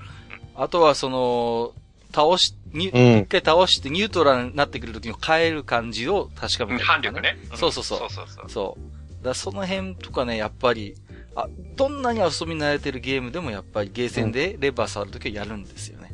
もう。レバー渋とかさ。あるあるある、そう。あるんだ、そういうの。あるあるあるえいくらでもありますよ。個体差感じるんだね。逆にね、わ、軽っとかいうレバーもあったりするから。そうそうそうそう。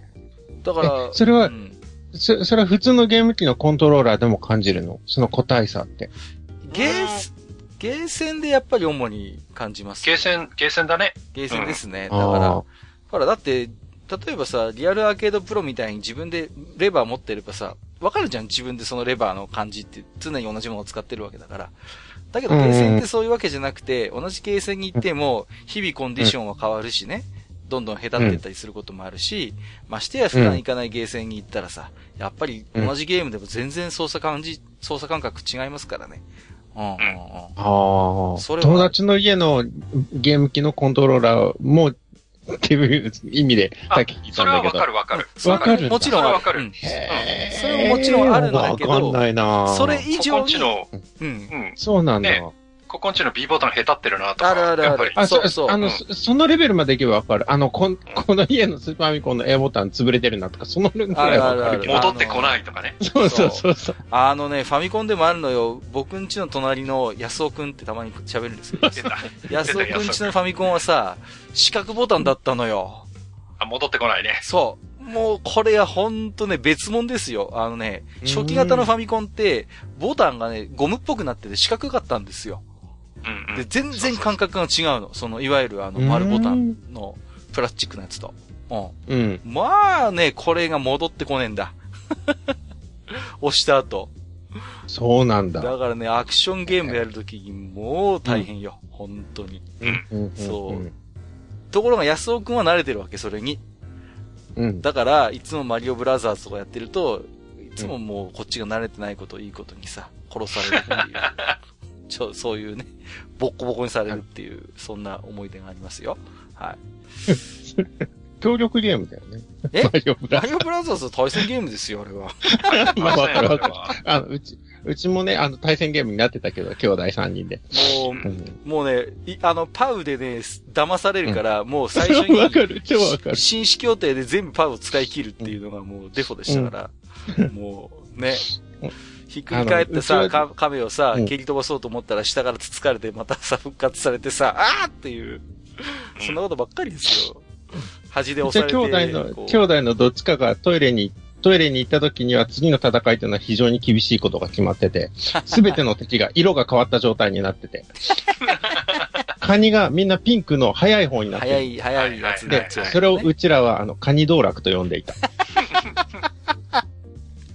なんやねん。よくあの、されるいたずらがね、あのー、端っこにいるところぐりぐり押し出されて、できたばっかのファイアボールにぶつかるっていうのはよくあります、ね。ああ。あるある。ありましたよね、そんなのはね。上から落ちてくるマリオを下からつっつくと、もう完成の法則でさ、全く動けない状態になるじゃん。なんだなんだなんだ それでい、もう亀にぶつけるとかね。そう、操作できるようになっちゃうんだよね。やったやった。もう、マリオブラザーズやったことないとわかんないだろ、今のくだりの話。いやー、面白いなー、うん、うん。えー、プラスさん。携帯ゲームで定期的に生活や仕事に支障が出るほどハマります。大丈夫か？大丈夫か？えー、幼少の頃、ゲームを買い与えられなかった呪いだと思います。えー、なので、4日間ほど、寝食を死んでやった後、アプリを削除します。えー、これを携帯ゲーム断捨離と呼んでます。開発者ごめんなさい。星5つつけるから許してということで、もう、ガッと集中してやるってことなんですね、これつまりね。ええー、ガッと集中してやって後にもうアプリを削除っていうことで、そう短期集中型って感じですね。うん、というかこう、やり始めちゃうとこう、こう、入っちゃうんだろうね。うんうんうん。プラスさんの場合。でしょうね。うん。うん、ましてやね、スマホのゲームなんかはほら、やろうと思えばさ、24時間できちゃうわけだからね。そういうところはありますよね。わかるわかる。昔のゲームはそう考えればね、テレビの前に座んなきゃできなかったわけだからさ、今週負けってね。うん、うんだから、もう、なんていうんですか、そんな、だらだら、こう、新色を惜しんでやるなんていうことも、まあ、ゲームによってやりましたけども。いや、でもね、4日くらいやって、その後バッサリ削除するってなかなかできることじゃないよね。そうですね。なんか未練とかないのかしらね。うん、そう。ねそれはなんかすごいなと思うな。わ、うんうん、かりますね。うん、えー、はゆちーさん。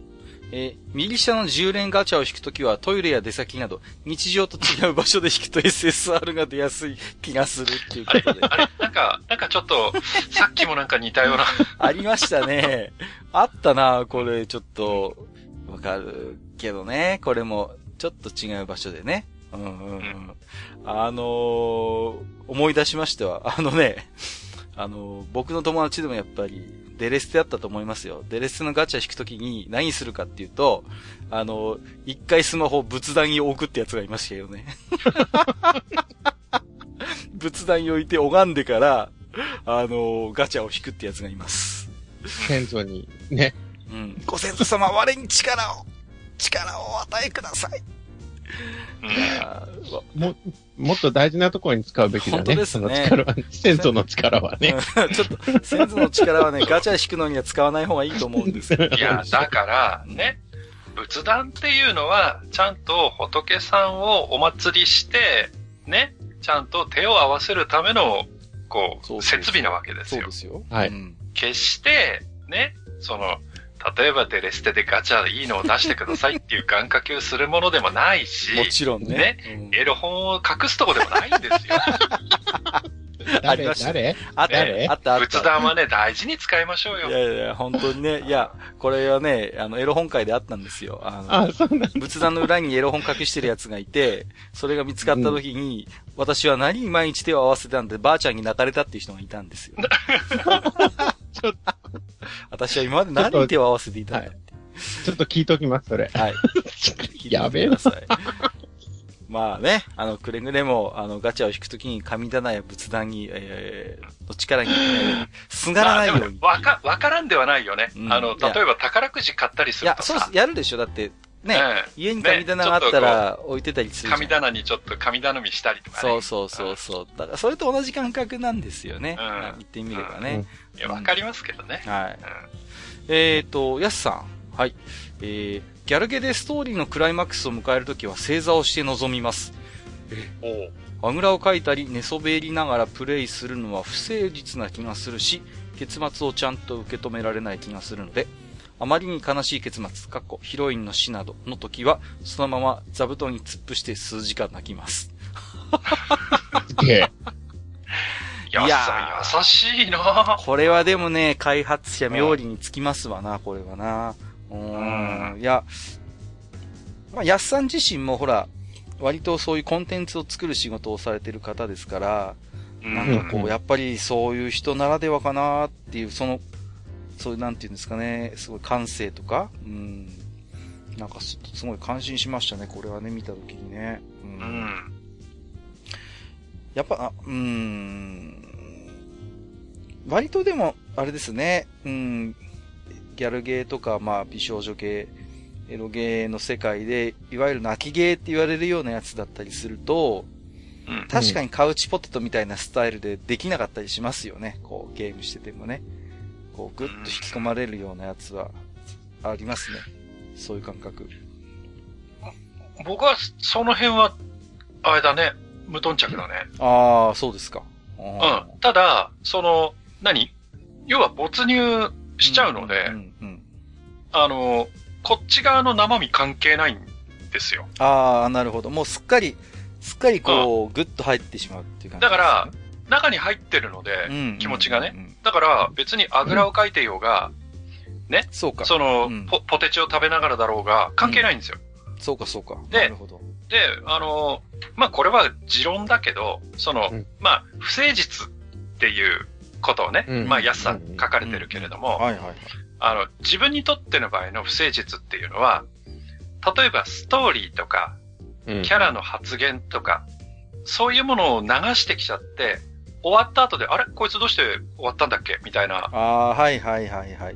あ、なんでこいつ泣いてんだっけ？みたいなことのないようにはしてるよ。なるほどね。うんうん。うん。そういうところで、その、物語の流れみたいなものはちゃんと自分で把握した上で受け止めるっていうことはするけど。そうですよね。うん。うん、でも、その、自分がね、逆立ちしてようが何してようが、うん。そうか。パンツ脱いでようが、それは関係ないなっていう。なるほどね。うん。ふうに思う。自分は思ってます。うん、僕ちょっとでも安さんに近いスタイルですね。なんかこう。うん。わ、うん、かる気がする、すごい。うん。座布団に突っ伏して数時間泣いた経験はないですけど、やっぱりこう、あれですね。こう、まあ、某エロゲをプレイしてて、で、まあ終わって、晩飯の時間になったんですよ。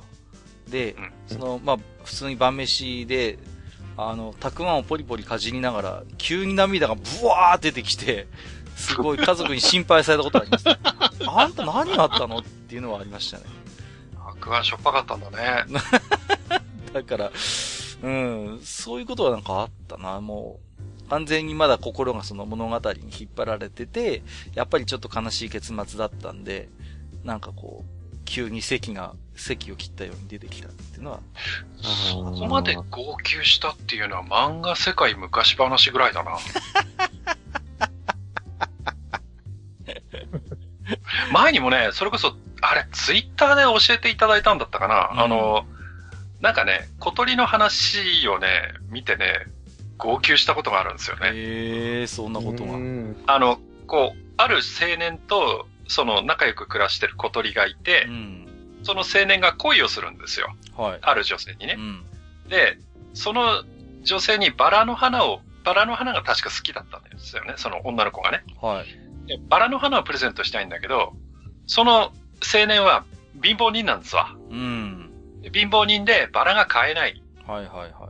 で、そこでその小鳥がなんとかそのバラをその都合してあげたいって言って、うんなんかね、古いバラの木のとこに行くんですよ。花の咲いてない。はいはい。で、そのバラの木に相談するんですよ、小鳥が。ほう。そしたら、その、お前の、その、まあ、要は、血をよこせと、命をよこせと。そしたら私の木にその赤いバラを咲かせてやると。うん。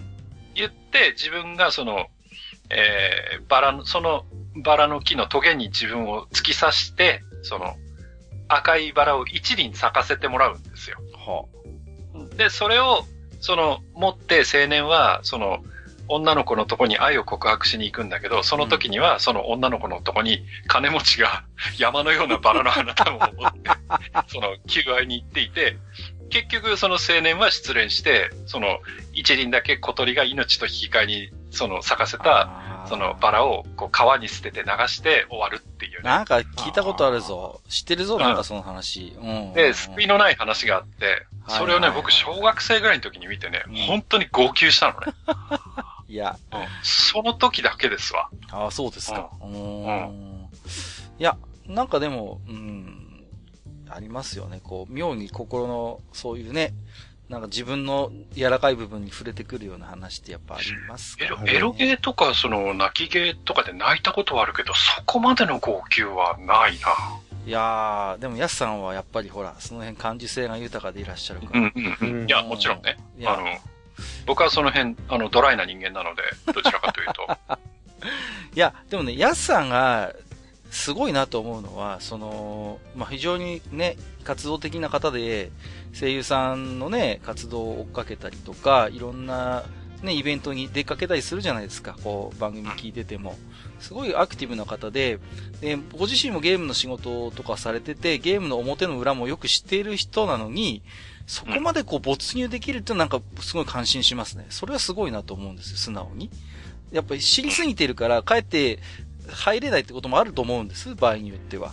いや僕らみたいなね、めんどくさいおじさんはね、いろいろ、こう、スケベなことを考えながら、スケベなことってそのエロい方向じゃなくてね。そうそうそう。あの、僕もスケベなことを考えながら、その、いや、スタッフがこうしたんじゃないか、ああしたんじゃないかみたいなことを考えながらゲームやっちゃいがちですけどね。そうなんですけどね。でも、そうじゃなくて、やっぱりほら、見る限りやっぱ1プレイヤーとして本当に堪能してるっていう感じがするから、うん、その辺はちょっとなんか素直に感心しますね、うん、僕はね。うん。ちょっとこの辺もう一回詳しく突っ込んで聞いてみたい気もします。えー、やすさんありがとうございます。えー、サイのオルバさん。えー、作法というか呪い。ファミコンやる前にカセットをふって吹く。そしてうなずく。まあ、あの、ファミコンご存知の方はね、お馴染みだと思いますよ。まあ、なかなかこのね、えー、接触がうまくいかないということがよくあります。うん、うん。これ、ね、ネズミさんも経験あるでしょ？ファミコンカセット挿してさ、バチって電源入れたらネズミ色になってるみたいなことってなかった？あの、ふっとし、うちのファミコンは、ふっとして、カセットを一番奥に入れてから5ミリぐらい上に上げると一番接触が良好でした。これ、マイルールがあんのよ、その家ごとにファミコンの。そう。あるだろうね。あります、あります。これ、前も喋ったと思うんだけど、うちの場合はファミコンの後ろにボール紙を1枚、うん、あの、刺す。そうだったね。うん、そうや、そうや。そうそうそう。そういうのもあったんですよ。もう、もうマイルールみたいなのがあるんですよ。家によって。カセットによっても個体差あったよね。あ、あるあるある。あるある。あるある。あのね、ちょっと前向きに刺さないとダメとか。あるあるあるある。あのー、ね、あれなんですよ、その、ファミコンがね、もう終わって、スーパーファミコンの時代もね、終焉して、プレステサターンの時代になった時に、あ、やっとあの、カセットを刺す、あの、緊張感が解放されたと思ったわけ。うん、もういよいよもうないぞと。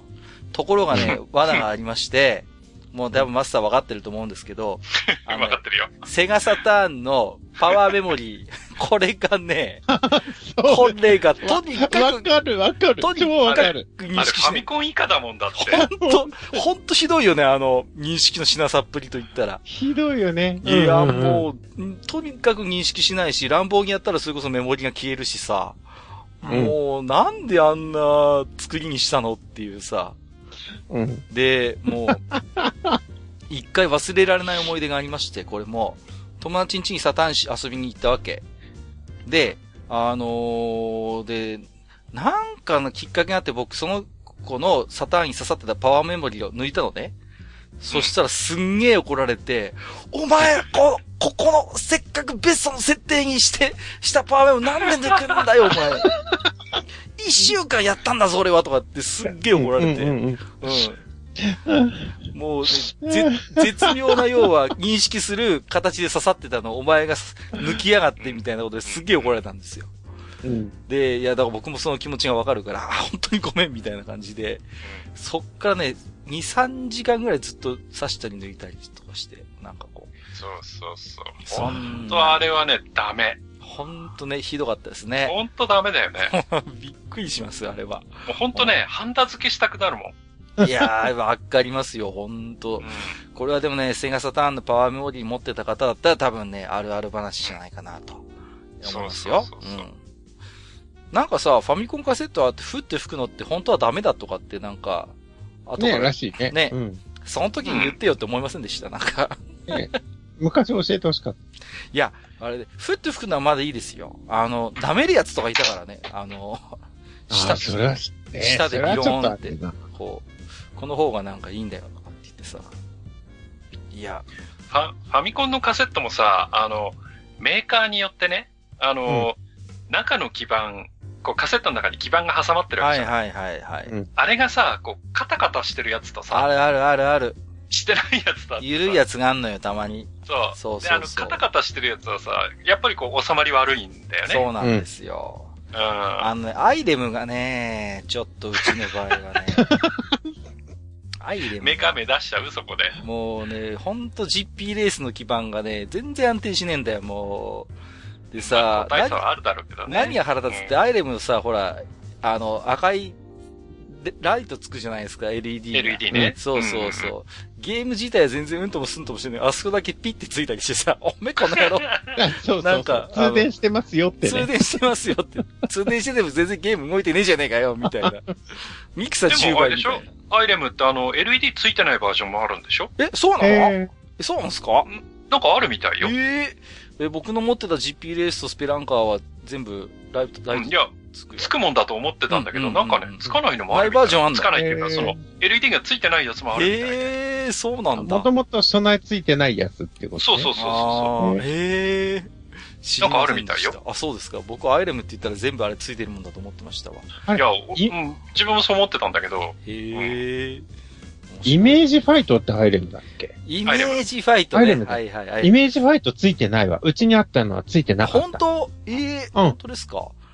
そうだ。あの、スペランカーはついてたけどね。スペランカーはついてるでしょ、うん、うんうんうんそうなんだ。懐かしいね、イメージファイトもね。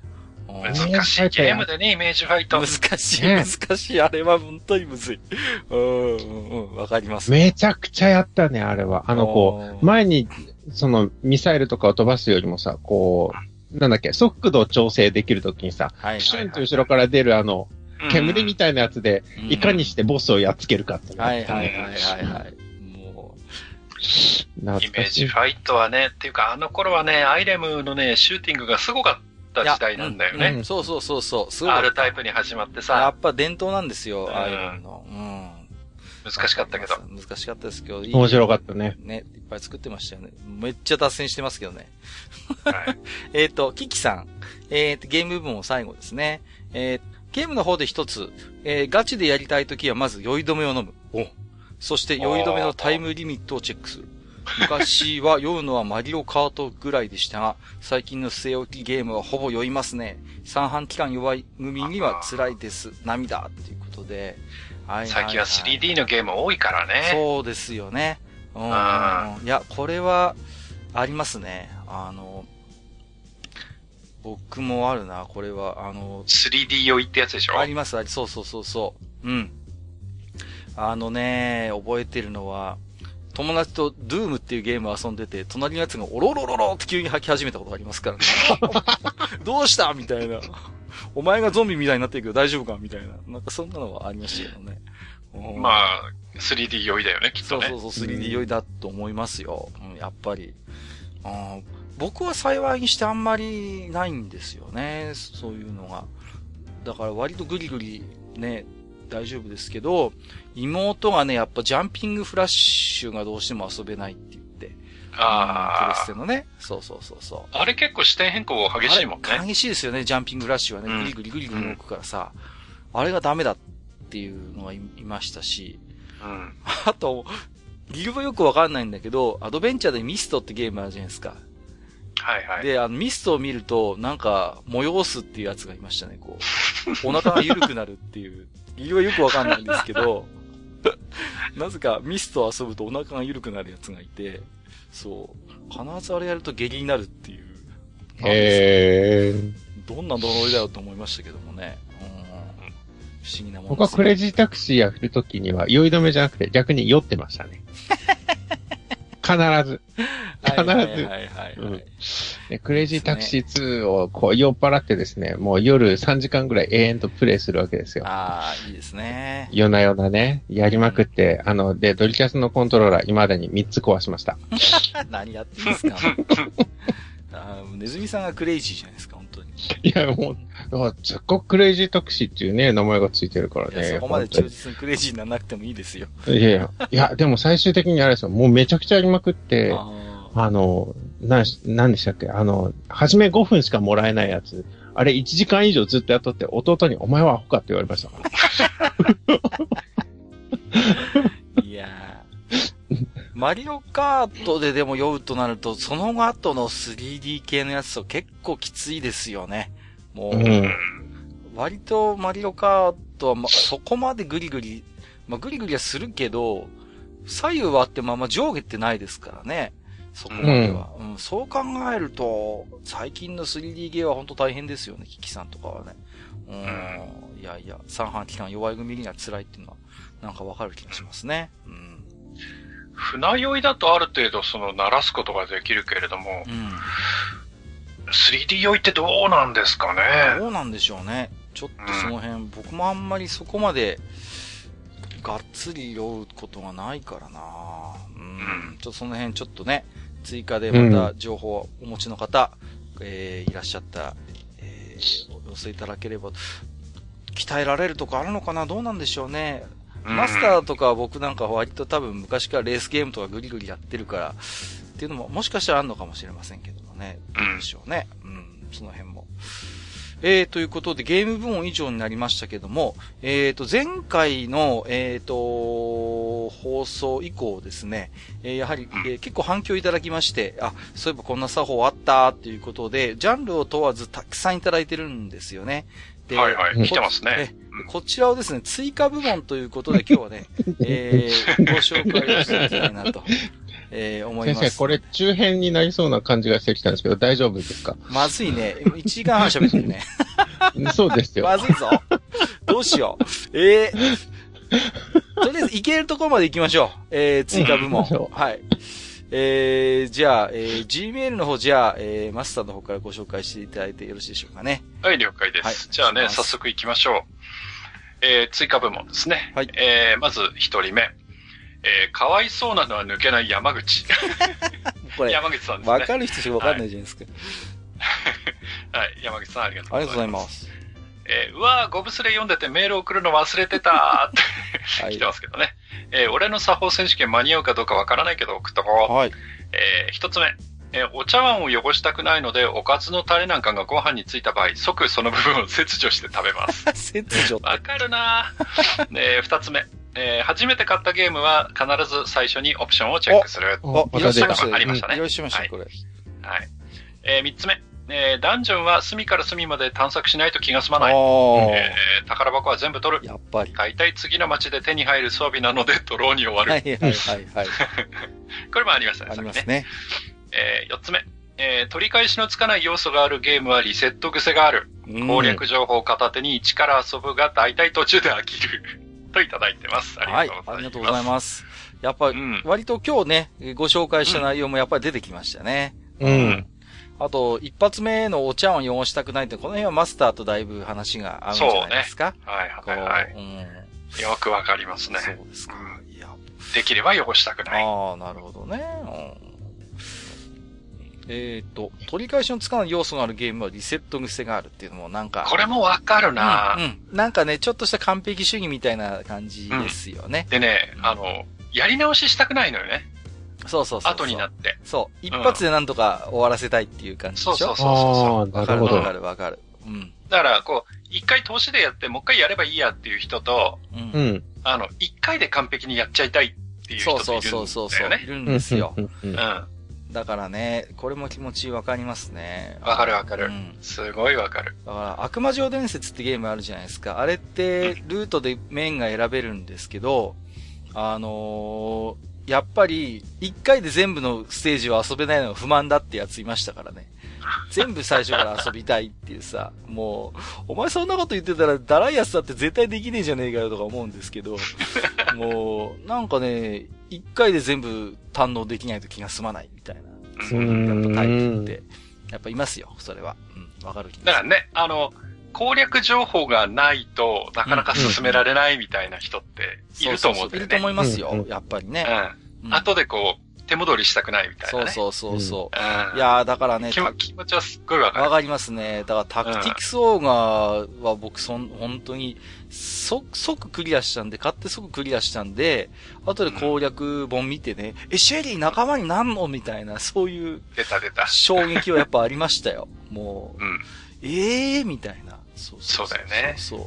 うん、うん。そういうのはあります。あと、バイアンがどうしても救出できなくて、バイアンはイベントで死ぬキャラだって勝手に結論付けてたこともありますし、どう考えたって無理だよ、こいつ、みたいな。バイアンはそんなに辛くないじゃん。いやあ、あとね、カオスのハボリムでしょ？あの、カオスルートのハボリム、うん、そうそうそうそう。忍者がいっぱい出てくる面ですよね。ハボリムの方が辛いよ、辛い。いや、ハボリムもつ、おお前さ、そんなこだわり捨てて片方盾持てよって言いたくなるんですけどね。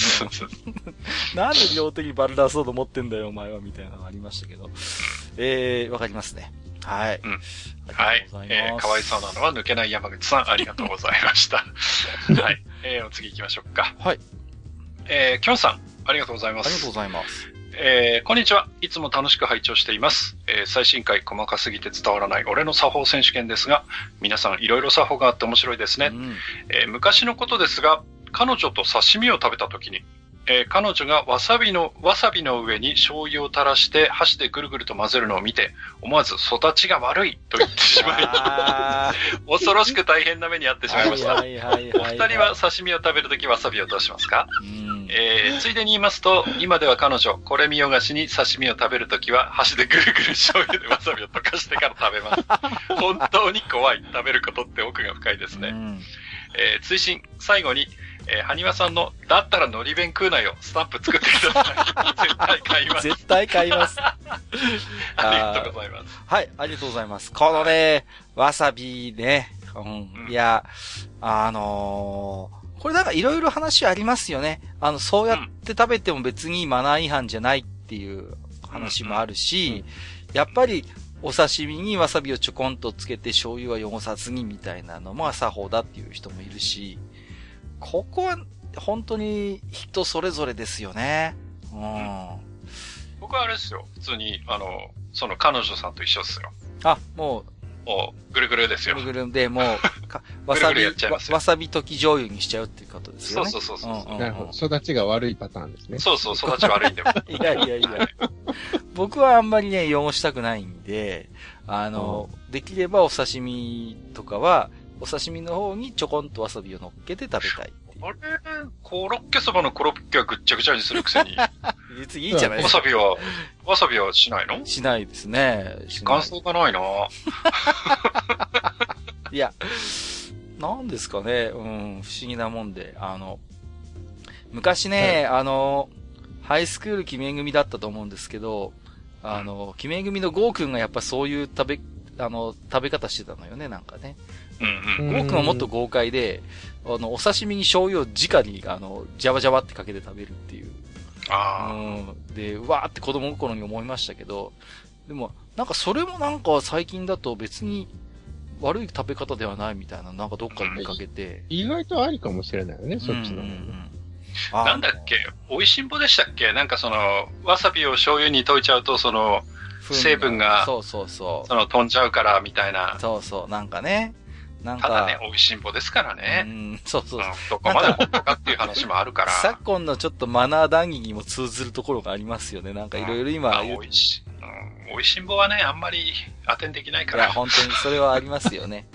あの、うん、海鮮丼食べるときにどうするかっていうのはありますよね。こう。そうそうそう。あれ大体醤油かけちゃうか、つけちゃうかするでしょ僕はね、あの、あれですね、必ず醤油皿に、もうお刺身定食として僕は食べちゃいますね。要は、ね、醤油かけない方ですね。うん。うん、え、でもじゃあ刺身定食食べりゃいいじゃん。ちょっと待ってくださいよ、別に。そうじゃないいや、でもさ、僕逆にハニガさんに言いたいのは、お醤油かけちゃったら、それこそ、それこそあの、ご飯が醤油で汚れてるじゃないですか、あの。いや、だってさ、それ言ったらさ、だってカツ丼だってさ、ご飯汚さないで食べるのは。あ、そうか。無理じゃん。不可能だよ、ね。そうか。そこは別にいいのか。だから、そういう、もう、そういう丼はもうしょうがないじゃん。ああ、もう。そういうもんだもん。そうか。そこはいいんです、ね、初めに白いご飯として提供されてる分については、やっぱり汚したくないということだよね。そう。そうか。だから、例えば、ね、カツ丼、例えば前の晩カツ丼やりました。はいはい。ね、ちょこっとカツ余って、例えば、余ってます。ね、そのカツちょっと卵とじにしました、みたいなので、朝出てきたとするじゃん。はいはいはい。で、なんかお皿にちょっとカツとじみたいに乗っかって出てきて、ご飯は普通の白ご飯で出てきて、で、そのカツとじ、あれだったらご飯に乗っけて食べて、みたいな時は、その時は茶碗汚したくないんですよ。難しいな、もう。わかる？わかりますけど、はい。うん、わ、うん、かるんですけどね。はい。はい、はい、そうか。いや、だから僕は海鮮丼はだからそうやってお刺身を、一箇所そうやって、あの、めくって、そっからご飯も食べ始めるんです。要は、ご飯を掘り進める、まず、ポイントを作ってから、そうやって食べる感じですよね。うん、なるほどね。そうそうそう。刺身でわさび撫でとけばいいじゃん、もう。またそういうこと言って、もうちょっと。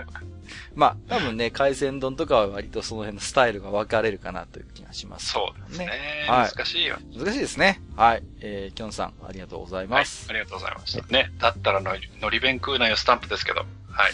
えー、米子さん、お願いします。いやいやいやいやいやいや、そう、一個だけってわけにいかないんですから。はい。はい。第2弾ね、もし作ることあったらお願いします。はい。えー、詳細はエンディングでお話ししたいと思いますよ。はい。ありがとうございます。えー、じゃあお次行きましょう。はい、えー、ヤママンさん、ありがとうございます。ありがとうございます。えー、収録お疲れ様です。俺の作法会拝聴しました。うん、えー、皆さんの投稿を聞きながら、清野徹先生のそこ、おこだわり俺にもくれよを思い出してしまいました。あれですね、その、そのおこだわり。その、あご、ごめんなさい。そのおこだわりだね。はい、うん。俺にもくれよを思い出してしまいました。ですね。えー、あまり共感を呼ぶことはないかと思いますが、私なりの作法を紹介します。うん、えー、黒霧島。これお酒だよね。うん。うん、はい、焼酎ですよね。黒霧島のお湯割りにマカダミアナッツ入りのパンをダイブさせて食べる。えーなんだと？なんだと、えー、スシローのガリが好きすぎて、サイドメニューの皿に大量に盛り付けカモフラージュして食べる。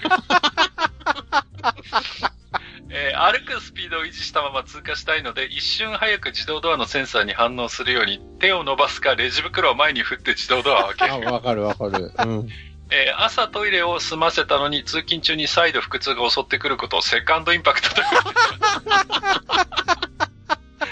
い、ありがとうございます。すげえ。セカンドインパクトね。いや、はいはい、セカンドインパクトっていうか、すごいインパクトのある作法いっぱい出てきたんですけど、うん、そうですね。まずね、まずちょっと順番に。このマカダミアナッツ入りのパンを黒霧島にだいぶ、お湯割りか。だいぶ？だからまあ、だって焼酎のお湯割りですからね、要は。に、その、まずね、あの、お湯割りにパンをダイブさせるっていうのもすごいし、マカダミアナッツ入りのパンってどういうパン？僕全然知らないわ、これ。そんなのあるんだね。うん。ちゅうか、ヤママンさんってすごい酒飲みなんじゃない？うん。ねえ、だってなかなか豪気なことをしてますよね。うん、なんかの漫画でありましたよね。あの、坂本龍馬、坂本龍馬がなんかご飯にあの、酒ぶっかけて食べてるみたいな。はいはいはい、はい。それのパンがあるよね。だって、パンってことはさ、結構だって吸収しちゃうでしょ？だって普通に。うんうんうん。ねするする。だから結構きついですよね。うん、あの、アルコール成分っていうかそのさ、ね酒の、うまいのかな？初めて聞きましたね。ね焼酎のお湯割りにパン浸すなんていうのは。うん。うん。ちょっとやってみようかな、一回。ちょっと酒飲みここにも一人いますからね。はい。うんあと、スシローのガリが好きすぎて、サイドメニューのサラダに大量に盛り付けカモフラージュして食べる。このカモフラージュっていうのはいいね。これいいですね。ちょっと気にしてるんだよね。ちょっと気にしてるんですよ、うん、ちょっとね。周りの目を気にして、いやあの人は何回食べてるよっていうのを気にしてるわけですよ。こりゃ、面白いっすね。もしかしたらね、あの、お店の人にガリって呼ばれてるかもしれない。ああ、可能性ありますよね。うん。はい、ガリ。いつもサラダに潜り込ませて食ってんだよな、みたいな。ガリサラダとか言われてるかもしれないね。うん、店の人にね。ガリサラダやってるよ、ってね。はい。面白い。えー、歩くスピードを維持したまま、えー、通過したいの一瞬早く自動ドアのセンサーに反応するように手を伸ばすか、レジ袋を前に振って自動ドアを開ける。これ減速したくないってこと？でしょうね。多分ね。これはわかります。すっごくわかる、これは。そうそうそう。あの、少しでも時間を無駄にしたくないから僕はこれやってます。やってるんですか？へうん。あと、これと同じように似てるやつだと、エレベーター。ああ、エレベーターね。エレベーターの階のボタンよりも先に閉まるを僕は押します。ああ、なるほどね。先に押して、閉じてる間に階のボタンを押すようにしてます。はいはいはいはいはい。うん、あこれはでもなんか、うん、エレベーターの方は僕もなんか、やるときはあるな。うん。なるほどね。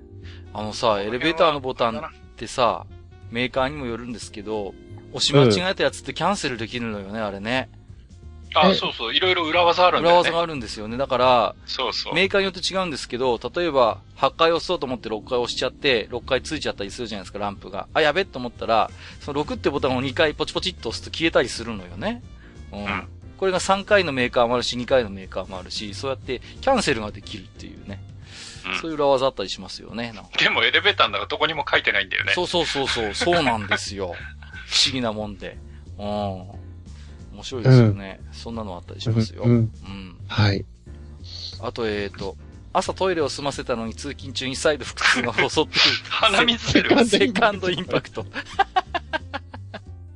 これさ、いや、わかるんですけどね。うん。いや、僕はほら基本的にお腹があんまり緩くなったりするタイプじゃないんで、ただ、本当に緩くなりがちな人は大変みたいね。本当にああいう通勤中の、あの、ちょっと下痢気味な感じっていうのは。いや、大変っすよ。うん、きついですよね。うん、きついきつい。わかる。うん。そう。いや、僕ね、すごい胃腸が多分丈夫っていうか、快便でね、あの、毎朝3回行くんですよ、必ず。で、3回。サードインパクトまであるんだ。サードインパクトまであ るんですけど、まあ、ただほら、幸いにして通勤のある仕事じゃないんで、家で普通にできるんですけど、うん、3回ともね、結構な、それなりの量が出るわけですよ。毎回。で、あのー、うちの嫁さんは便秘気味で、3日に1遍ぐらいしか行かないのね、そういう大きい方は。で、どう考えても食べてる量考えたってそんなに変わんないのに、これはね、もう夜中のうちに僕の嫁さんの便が僕の腸にワープしてるとしか考えられないわけですよ。もう。またバカなこと言い始めたよ、この人は。瞬間移動。いや、瞬間移動してるんだって。あるいは、僕が寝てる間に密かに回復手術されてて、あの、便をこう移植されてるかどっちかですよ。あの、そうとしか説明ができないんだ、本当に。うん、はい、次行くよ。はい、すみません。はい。次行くよ、もう。はい、じゃあお願いします。はい。はい、えー、セカセカンドインパクトじゃないや。えー、ヤママンさん、ありがとうございました。ありがとうございました。はいえっ、ー、と、次ですね。えー、ポンコツカメさん、ありがとうございます。はい、ありがとうございます。えー、細か、細かすぎて伝わらないと聞いて、そんなもんないなと思っていましたが、先日の話を聞き、自分もそういえばと思い、遅ればせながら投稿させていただきます。えー、食べ物について、はい。えー、自分は薄味派ということもありますが、調味料あまりつけません。うん、えー、フライもの、天ぷら、目玉焼きにも何もかけません。えー、焼肉も何もつけずに食べることがあります。えー、職場ではセルフ減塩食とか言われています。えー、ですが、かけたくないというほどではなく、かけても構わないが、かけない方に慣れているという感じ。うんうんうんえー、ちなみに母はとんかつ醤油派で、父はマヨネーズ派でした。うんえでも、生野菜の香りがあまり好きではないので、野菜にはソース等をかけます。だが、唐揚げにレモン、てめえは許さない。怒ってますよ。怒ってる。えー、ゲームですが、主にモンスターハンターをやっていますが、それ以外でも、えー、武器以外初期装備もしくは武器以外未装備でどこまでいけるかをまずやります。えー、それがダメになったらその時点で一番強くなる装備を作ります。なるほどね。えー、なので、プレイ時間が長い割に全然進んでいないことも。うんえー、その他では映画。えー、映画の世界にのめり込みたいので、基本上映中は飲食禁止。えー、また、前情報を入れたくないので、見ようと思った作品の CM は見ません。えー、テレビではチャンネルを変えるか、その場から離れ、えー、映画館では目をつぶり、耳を塞ぎます。えー、CM でネタバレやラストシーン流すのなんとかならないですかね。はいはいはいえー、自分はガンプラをやっていますが、ホビー誌でこれからやる映画の内容や、内容やロボギミックを踏んでしまうことも多い。うんえー、でも、前情報を入れなかったったからか、えー、外れを引くこともちらほら。我ながらめんどくせえやつだ、といただきました。ありがとうございます。はい。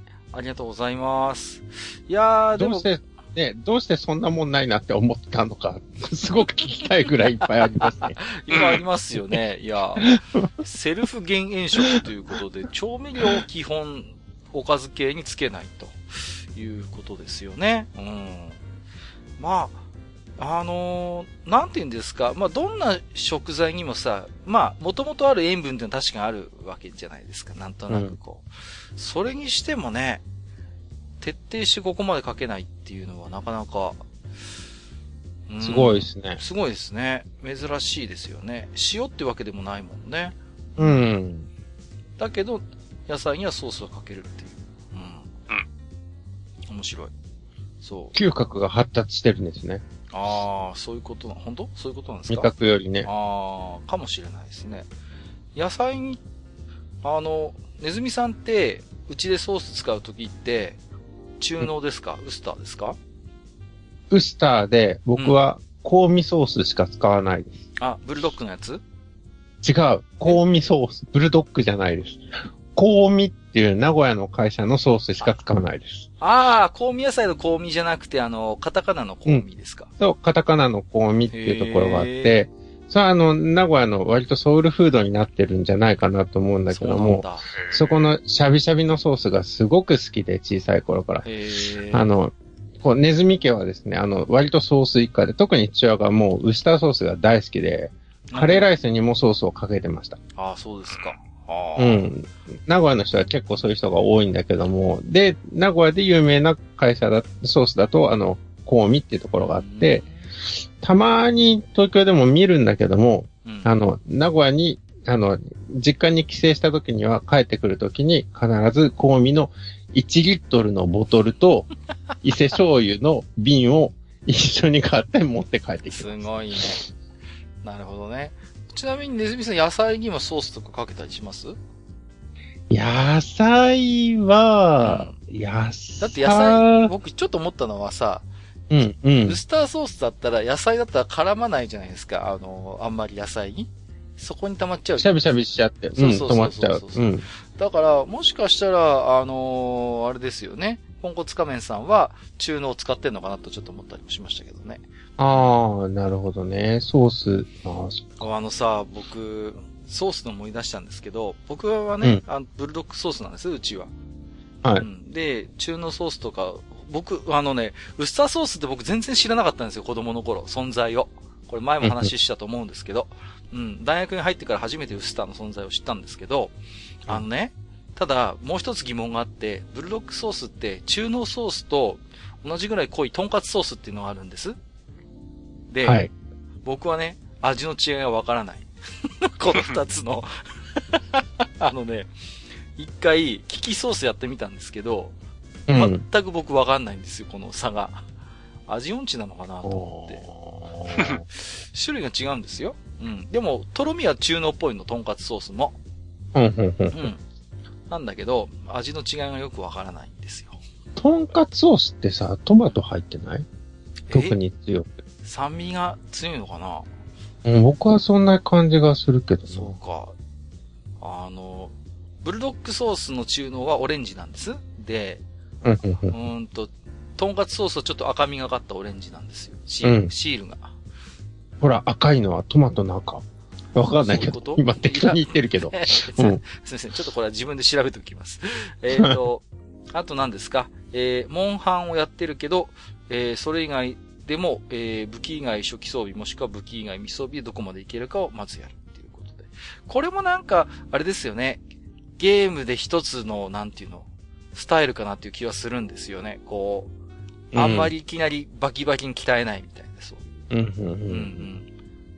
よく、わかりやすいのは縛りプレイですよね。こう、初期装備縛りみたいなのよくあるじゃないですか。うん、ゲームでもね。うん。ロープレとかそうありますね。ありますよね。そうそううん。新しい武器出てきても使わないみたいな。うんうんうん。そうそうそうそう。あと映画。ね。えー、基本上映中は飲食禁止ということで。どうですか？ネズミさんとか映画とかご覧になります？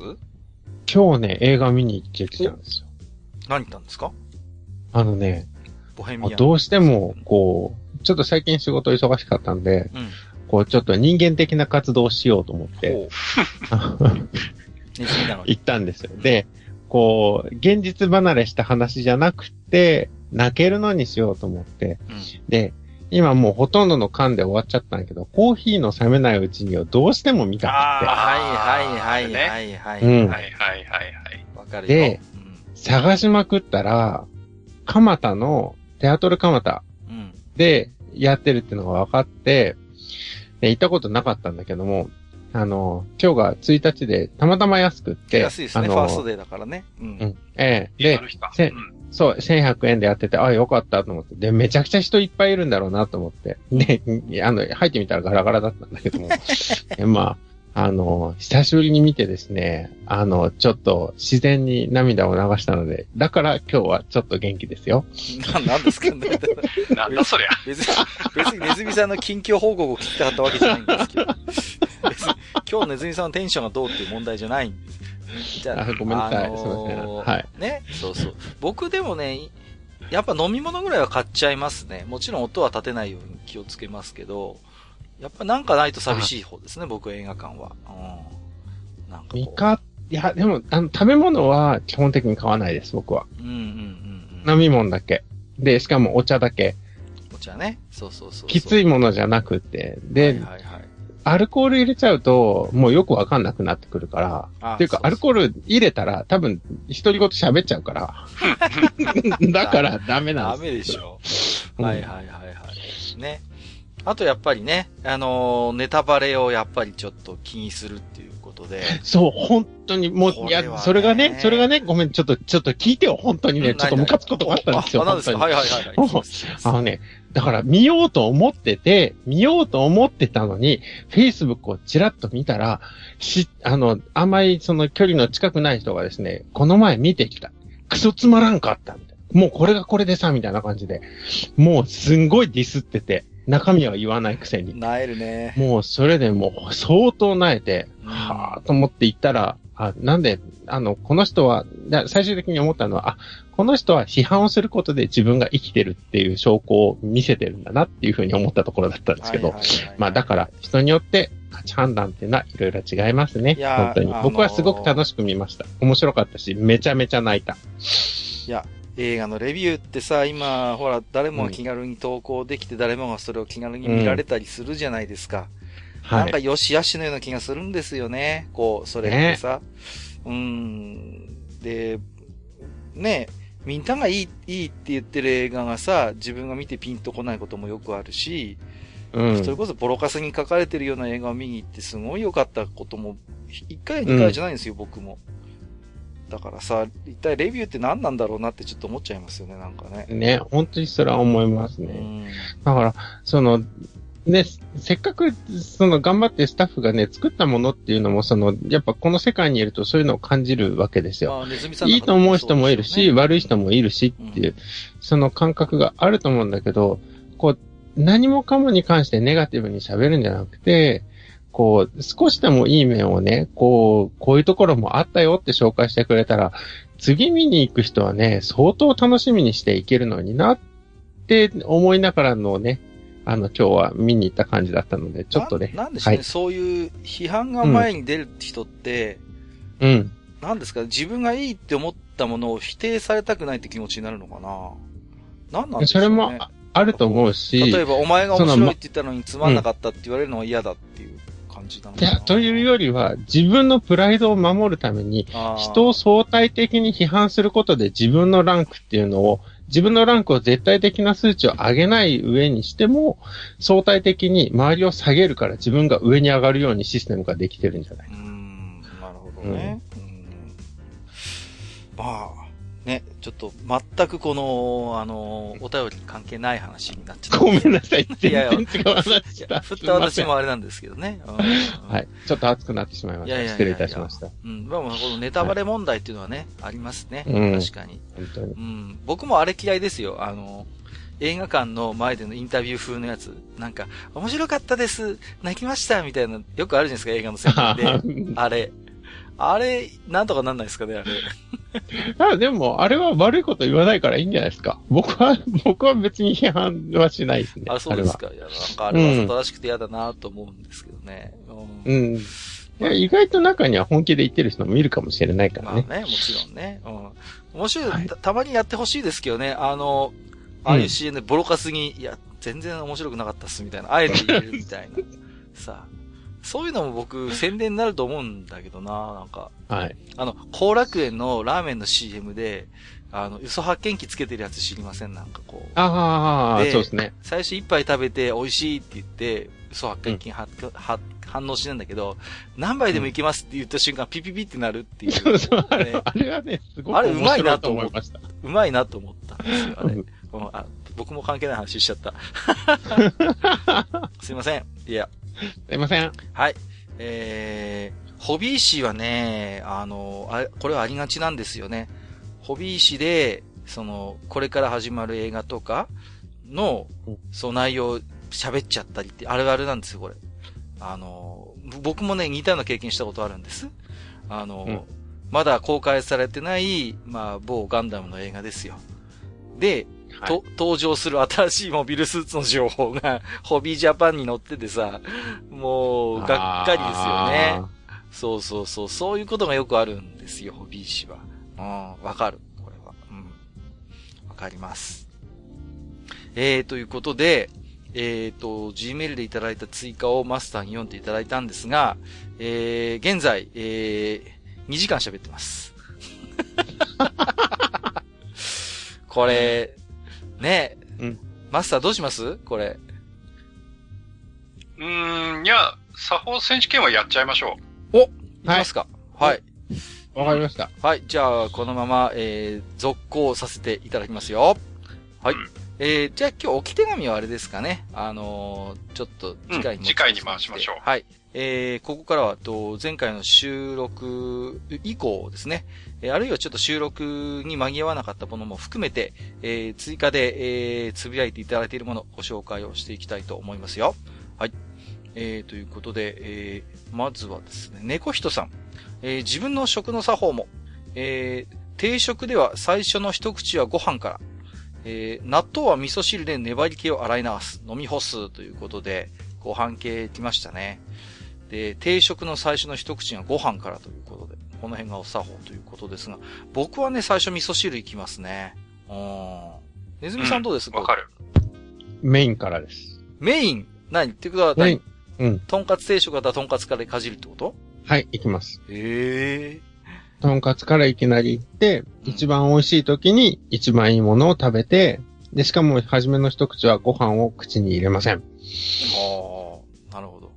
素材を楽しみますね。マスターは僕と一緒ですか？じゃあ味噌汁っていうことで。うん、味噌汁だね。うん、やっぱりそうですよ、うん、なんかね、うん、それはあるんですよ。なんかこう、なんですかね、年ですかね、僕は。なんかお腹がびっくりするような気がして、とりあえずこう、なんか、無難に行きたいっていうのが気持ちになりますね、なんか。あと、こう、体を温めたいっていうのもあるかな。なんかこう、味噌汁とか、あったかいもの。うん。あの、味噌汁に箸は入れますよ。え？どういうこと？味噌汁に、味噌汁に、だって、割り箸だった時に、はい。こう、ささくれがいっぱいとかじゃないですか。で、ご飯がベタベタつく、ついちゃうから、はいはい。あ、濡らすってこと？一度濡らすっていうのはやります。だけど飲まないんだ。飲まないですね。はあ。うん。面白いな。えー、シュラムさん。141回拝聴自分もあった俺の作法。回転寿司はレーンに流れているものからしか取らない。へー。家族の分は私が端末で注文するのに、私が食べるのは流れ任せ。ただ好き嫌いが多いので食べたいネタが流れてこなかったり、また早い時間だとネタが書かれた札しか流れていないので、なかなか食べれないっていうことで、ええー、これは面白いですね。うん。だいたい注文したりしません？こう、回転寿司ってこう。うん、するする。うん、ね。例えば、例えば僕、あれですよ。あのレーンで流れてるのがあっても頼んじゃいますよ、僕。例えば。あの、サーモンとか流れてても、注文でサーモン頼んじゃいますけどね。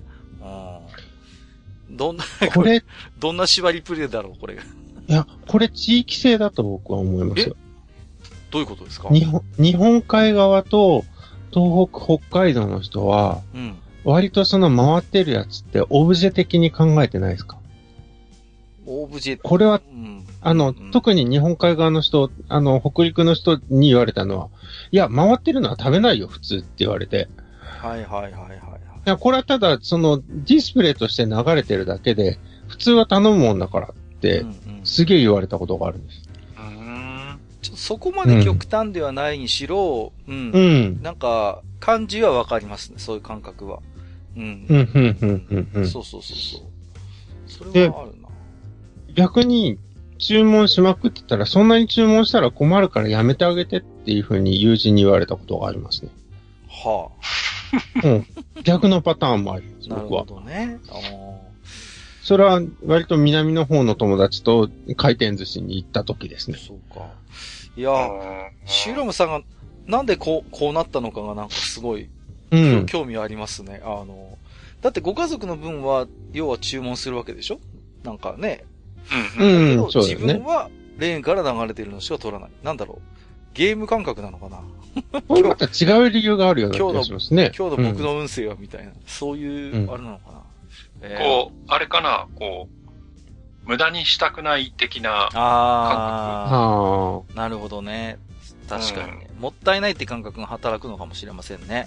わざわざレーンに流れてるのに注文で別のものを頼むなんてっていう感覚かもしれませんね。うん、面白いですね。これ全、全然流れてこない間どうするんですかねやっぱりあの、ガリサラダをやるんですかね ちょっと、一緒にしないでください。ね、書かれてるじゃない？なかなか食べれないってさ。うん。うん。うん。だから、ね、そういう時はどうするんでしょうね。ちょっとこう、気になりますよね。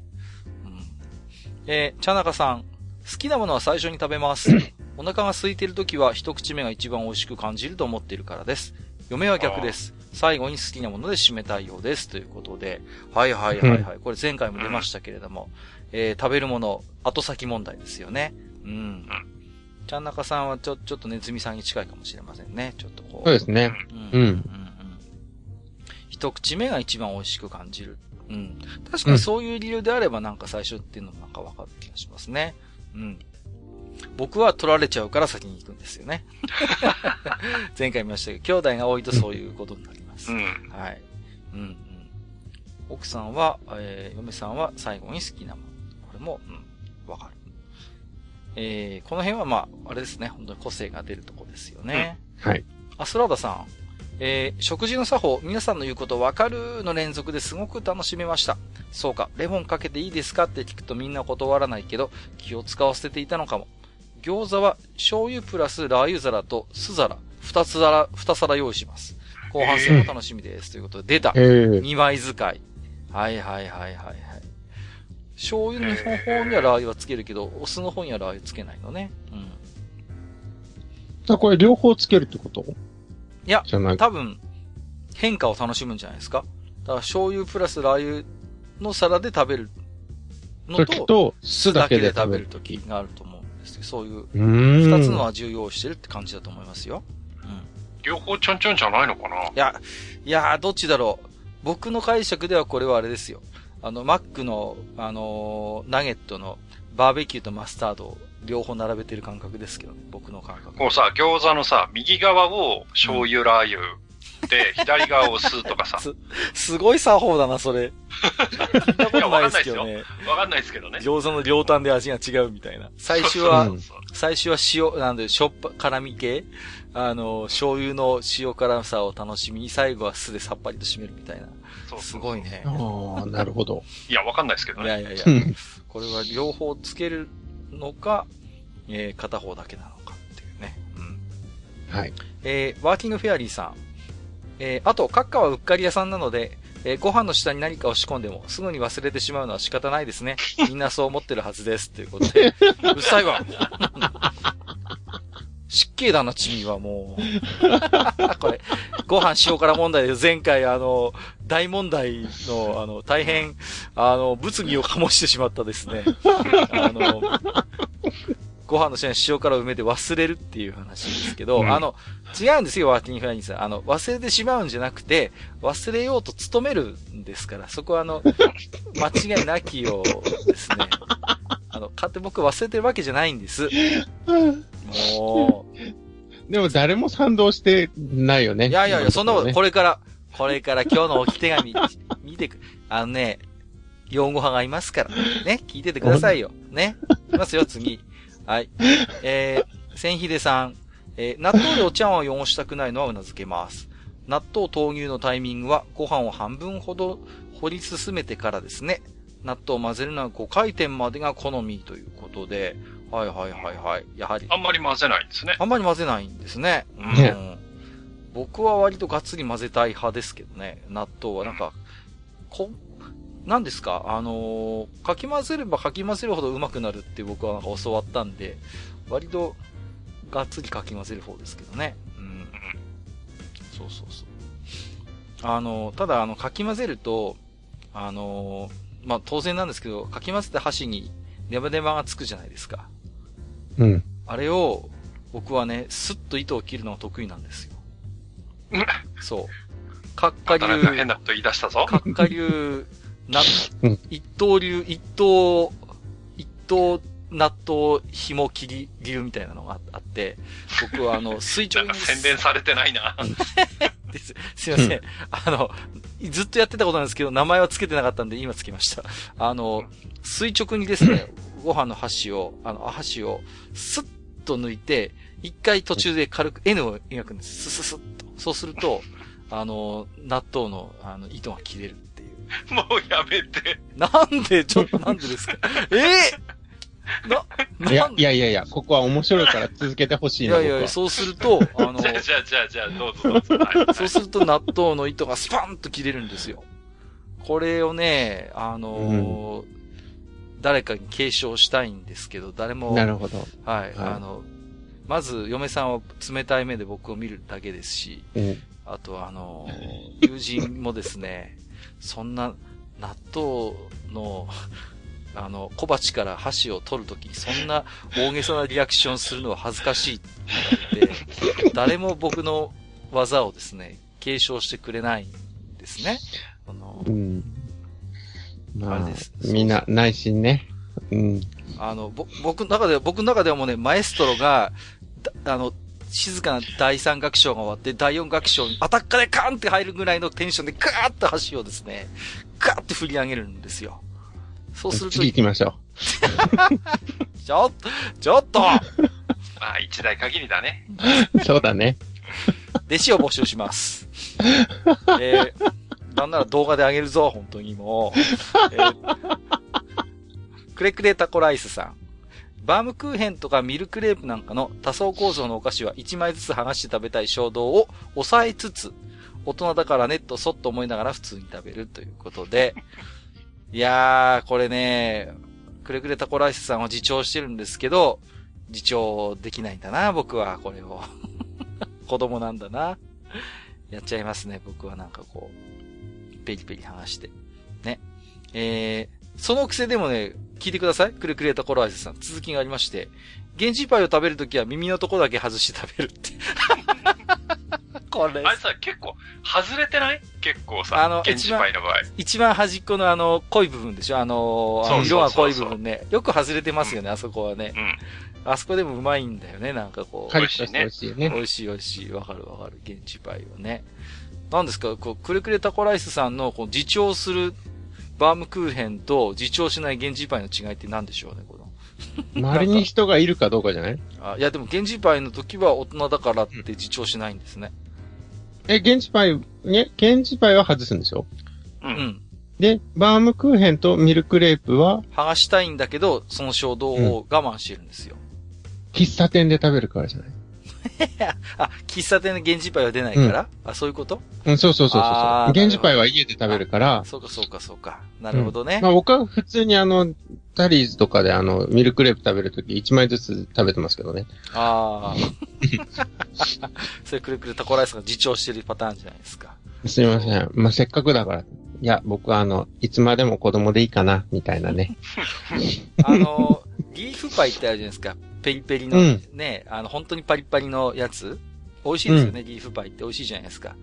だけど僕あれ食べるのすごい下手くそで、あの、ホテルかどっかの、あの、一階のね、そういう喫茶スペースみたいなとこで、あの、うん、友達の結婚式の、あの、前、前です。まだ時間を、ままだ早かったんで、みんな友人一同そこで、あの、コーヒー飲みながらリーフパイ食べたんですけど、すごいボロボロボロボロこぼして、お前みたいに、お前ほどリーフパイ下手くそに食うやつ初めて見たってこう、友人に言われたことありますけどね。なんかこう。なんかいや、リーフパイ難しいよね。難しいですよね、リーフパイってね。うん、でも、そその友人の中ではぶっちぎりは僕が下手くそでしたね、うん、確かに。あの、手で二つに割っても、自分と予想外、自分の思わない方向にさ、こう、日々が行ったりするよね。ああのね、僕もだから、いろいろリーフパイを試したんです。で、うん、割って、ちょっとずつ全部口に入れるようにすれば大丈夫じゃないかなと思って、うん、リーフパイ割ったら、本当に粉々になってしまって。わかる、すげえわかる。3分の2ぐらいしか実質食えてなかったことありますけどね。3分の2しか食えなかったことある。まあいいや、次行きます。なんか、はいいろいろ墓穴掘るな。えっ、と、ダッチャさん、えー、き、気候的な、えー、ストーリーの進行によって、他の重要な NPC を殺害してしまうような匂いのする NPC は、一通りセリフを聞いたり、アイテムをもらってから、殺害される前、おは、一人以上されてから処刑する。えー、ソウルシリーズばっかですいませんってことで、これは、はいはいはいはい。デモンズソウル、ダークソウルアイラルの話ですよね、この辺は。うん、わかりますね。あの、踏んだくっておきたいんですよね、そういう。うん。死んじゃうと取れなかったりするから。えー、もう一点。ソウルシリーズで、えー、初見ステージの崖や深い穴のすぐそばにある他のプレイヤーのメッセージで、この先〇〇があるぞ。ここだ。やめておけ。ジャンプ。立ち止まるな。引き返せ。俺はやった。敵に嘘と本当が入り混じって書いてあるところは、とりあえず崖からダイブする。これ、あの、メッセージが残せるんですよ、ソウルシリーズってね。で、この先こういうのがあるって過去のプレイヤーのそういうダイイングメッセージ的なものが見れるんですけど、まあ、これが当てになんないんですよ。これが。もうみんな嘘っぱちなこと書いてるから、もう、だからダッチャーさんの言ってることはすごいわかります。もう、ママよって言って言っちゃうっていうね。言っちゃって、で、その後死んじゃうっていうパターンなんですね。うん、で、やっぱりダメだったってね。みたいなダイイングメッセージを残す的なね。うん、えーもう一つダッチャーさん。えー、スマホゲーは最初はそれなりにプレイするけど、途中から毎日ログインして石貯めてガチャ引いて運試しするだけのゲームと化すっていうことで。うん。いやー、これはわかる。これはわかるね。これはありますよね。これはわかる。うん。とりあえず、その、ログボで石貯めて、で、あの、溜まったらガチャ引くっていうのが、がもう日課になっちゃうみたいな話はあると思いますよ、これは。うん。心当たりあります。えー、大ボスさん。マルチプレイできる音源などについて友人に誘われて始める。えー、しばらく一緒に遊ぶ。楽しい。えー、その後、新作に移るなどして友人の陰率が下がる。その後、キャラに愛着があるため自分はゲームを継続する。その後、えー、長いソロプレイ期間が始まる。ということで。これもまあ、わかるなわかりますよね。わかるわかる。やっぱり、なんて言うんですかね、こう、人によってそのゲームに飽きるまでのスパンってもう当然違うわけじゃないですか。うん。そうね。うんうんうん。そうそう。で、いるんだよね。一人ぐらい。熱しやすくて冷めやすいタイプっていうの。で、うん、そう、そういうタイプはさ、誘うのよね。これ一緒にやろうぜって言ってさ。で、誘った本人は真っ先に飽きてやめていくっていうね。これはあるある。つまむだけの人っているんだよね。そうそうそうそうそう。そうなんですよ。で、一緒にやろうぜって言ってくんだけど、ね、あの、最近いいしないからどうしたのって言ったら、え、まだあれやってんのみたいなこと言われて、ええー、みたいな。軽くディスられるっていう、ね、そうそうそう、ええー、っていうのは、僕も経験あります、こういうのはね。うん。で、長いソロプレイ期間が始まると。で、これ、うん、あの、ジダラクサイさんがわかるって書いてますね。だから経験あるんでしょうね、なんかね、きっとね。うん。うん。えー、もう一つおぼすさん。えー、たまに友人に、まだそれやってんの？と煽られる。出た。オチがついてましたね。オチがついてました。はい。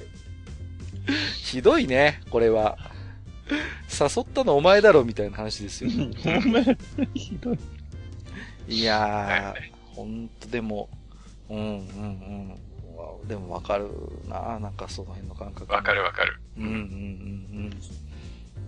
なんかね、僕も割と大ボスさんに近いタイプで、一回始めたら割とすぐはパッとこう、切り替えられないタイプなんですよね。割とダラダラやっちゃう方だし、うん、確かにキャラに愛着が湧いてくるとね、なかなか、あの、やめ時がわかんなくなるっていうのもわかりますよね。そうね。はい。えー、ということで、はい。追加編は、えー、ここまでということになります。はい。えー、ということでですね、えー、前回から引き続きまして、えーと、食事編、えー、食事部門、えー、その他部門、ゲーム部門、えー、そして追加部門ということで、えー、たくさんのですね、今回は細かすぎて伝わらない作法、俺の作法ということで投稿いただきましたんで、えー、この後ですね、いよいよ、えー、萩和賞、ネズミ賞、閣下賞の発表ということでね、えー、審査結果の発表をしたいと思いますので、えー、ここまで、えー、ご投稿いただきました皆様、本当にありがとうございました。この後、結果発表です。はい、えー、ということでですね、ただいま、たった今、えー、選考委員会が終わりまして、えー、3賞ですね、えー、閣下賞、ネズミ賞、萩和賞決まりましたので、えー、順次ご紹介をしていきたいと思いますよ。はい。ではですね、まずは、えー、閣下賞から発表です。えー、閣下賞は、えー、食事部門より、前回、えー、141回にご紹介いたしました、とろろさんの、えー、作法、えー、お弁当に入っている梅干しはなぜか一番に食べる。おかずを食べまくり、ご飯だけ余った時は、こっそりソースや醤油をつけて完食する。自分の心の中では、隠密ミッションと呼んでいる。こちらに差し上げたいと思います。おめでとうございます。おめでとうございます。おめでとうなのかな？おめでとうございます。これはね、いや、受賞のポイントはですね、あの、後半のまあ、その、ご飯待った時の隠密ミッションってのは面白いんですけど、最初に梅干し食べてるのが原因じゃないかっていう、そのね、こう、あの、ちょっとこう、矛盾をはらんだね、その、論理では解決できないところにいかんともしがたい、こう、俺作法っていう感じが出ててね、大変いいなと思いましたんで、えー、私はとろろさんに、えー、したいと思います。はい。では、はい、次にネズミ賞の発表をお願いいたします。はい。ネズミ賞は前回第141回の自由部門からです。えー、自由部門から運動するキノコさんの体調が悪い時、検温した結果、平熱だった場合、茶番と表現する。にしたいと思います。おめでとうございます。おめでとうございます。いや、これはね、もう、茶番っていう呼び方がもうずるいよね。ねえ。やばいよね。いや、もう本当にいろんな眼蓄があって、いや、すごい言葉だけど、だって体調が悪いって自分が信じ込んで、うん、で、絶対熱あるって。もうこれは会社行けないとか学校行けないっていう状態だったんだけども。で、それで自分で信じて体温計で体温を測ってみた結果、何もなかった茶番だっていうことになるわけでしょ。でもさ、僕思うんだけどさ、うん、体調が悪いと必ず熱が上がるって限らないじゃないですか。別に。そうだよね。平熱だって体調悪い時はあるのに、でも、熱だけを指標にしてさ、茶番か茶番じゃないかが決まるっていうのがさ、すげえ面白いなと思ってね、そこが。いや、僕も好きですよ、はい、これは。いや、ふさわしいと思います。いや、もう最高です。本当に。はい、ありがとうございます。おめでとうございます。では、最後に、えっ、ー、と、埴輪賞、お願いいたします。はい。えー、じゃあ、埴輪賞はですね、えー、今回ご紹介した中から、はい。えー、ゲーム部門。はい。えー、吉和さんのですね、はい。えー、エンディングでスタッフロールが流れ切ったら土下座をする。それからまあ、他にもね。たくさんいただきました。はい、えー、たくさんいただきました。あの、カンコレ関係のね。はいはい、はい、えー、まあ、ドロップに関する、うん、まあ、オカルティックな、はい、はいえー、行いについて、えー、埴輪賞ということにしたいと思います。はい。おめでとうございます。おめでとうございます。はい。はい、ということでですね、えー、3賞が決まりました。で、えっ、ー、と、もしですね、今回、えー、選ばれましたお三方で、えー、希望されます方はですね、えっ、ー、と、以前私どもの番組のキャンペーンで配布をしてプレゼントしておりました、えー、オリジナルポストカード、えー、ベリカード風愚者の宮殿ポストカードというグッズがありますので、えー、こちらをですね、えー、もしご希望されます場合は、えー、差し上げたいと思いますので、えー、その旨ですね、えー、ツイッターの DM あるいはメールでですね、えー、ご連絡いただきましたら、えー、粗品ではございますが、申請をさせていただければと思います。えー、ということで、おめでとうございました。はい。ということで、えー、なんとか中編にならずに前後編ということでね、はい、えー、お送りしてまいりました。細かすぎて伝わらない俺の作法選手権ということでしたが、いやー、ネズミさん、いかがでしたですか？今回と前回と。ああ、もう本当に、いろんな、こう、世界を見ることができてね。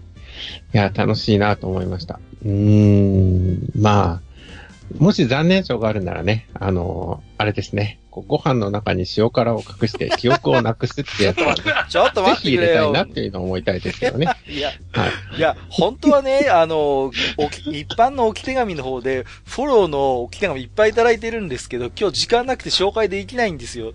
だからなんか。あら、そうなんですかこのまま終わるとさ、本当に閣下が変人だって話で終わっちゃうからさ、あの、次回、すいません、今日ちょっと時間なくて、あの、参照選手権のタグついてない置き手紙も紹介したかったんですけど、それは次回まとめて紹介しますんで、今回だけ聞いて、あ、やっぱり閣下一人だけだったなって思わないようにぜひしていただければなと。いや、一人だけで ちょっと待って。完全に一人だけでいやいやいや、まあ、えー、ということで、えー、まあ僕もね、本当に今回はね、いや、ちょっと予想外にね、たくさん、えー、置き手紙もいただきまして、もう皆さんのね、楽しい俺作法、本当に楽しませていただいたんで、まあまたね、えー、これに味を占めてですね、またあの、どっかのタイミングで、また違う部門でもいいと思うんですけども、えー、また似たようなことができればいいなと、えー、閣下は思っております。では、えー、最後にですね、えー、今回の、えー、実行委員長と今勝手に名付けましたけども、えー、萩和さんいかがでしたでしょうかね？はい、えー、皆様、えー、多数のね、えー、ご参加ありがとうございました。まあ、あの、次回、いつになるかわかりませんが、まあ私もやりたいと思っておりまして、えー、次回はぜひですね、えー、トイレ部門でやりたいと いうふうに思ってますので、ね、また、あのね、告知をした際には、はい、えー、どしどしとご参加いただけるように、えー、お願いをして、まあ、締めたいと思います。どうもありがとうございました。はい、ありがとうございました。ありがとうございました。はい、ということでですね、今回、えっ、ー、と、タグをつけたり、あるいはメールでね、えー、ご参加いただいた皆様、あるいはですね、えー、聞いて感想も多数寄せていただいた皆様、えー、本当にありがとうございました。えー、また、えー、いつになるかわかりませんけども、次回の作法選手権でも、えー、ふるって、えー、ご参加いただければなと思っております。はい、ということで、本日も長時間にわたりまして、お聞きくださりまして、えー、ありがとうございました。以上、えー、細かすぎて伝わらない俺の作法選手権でした。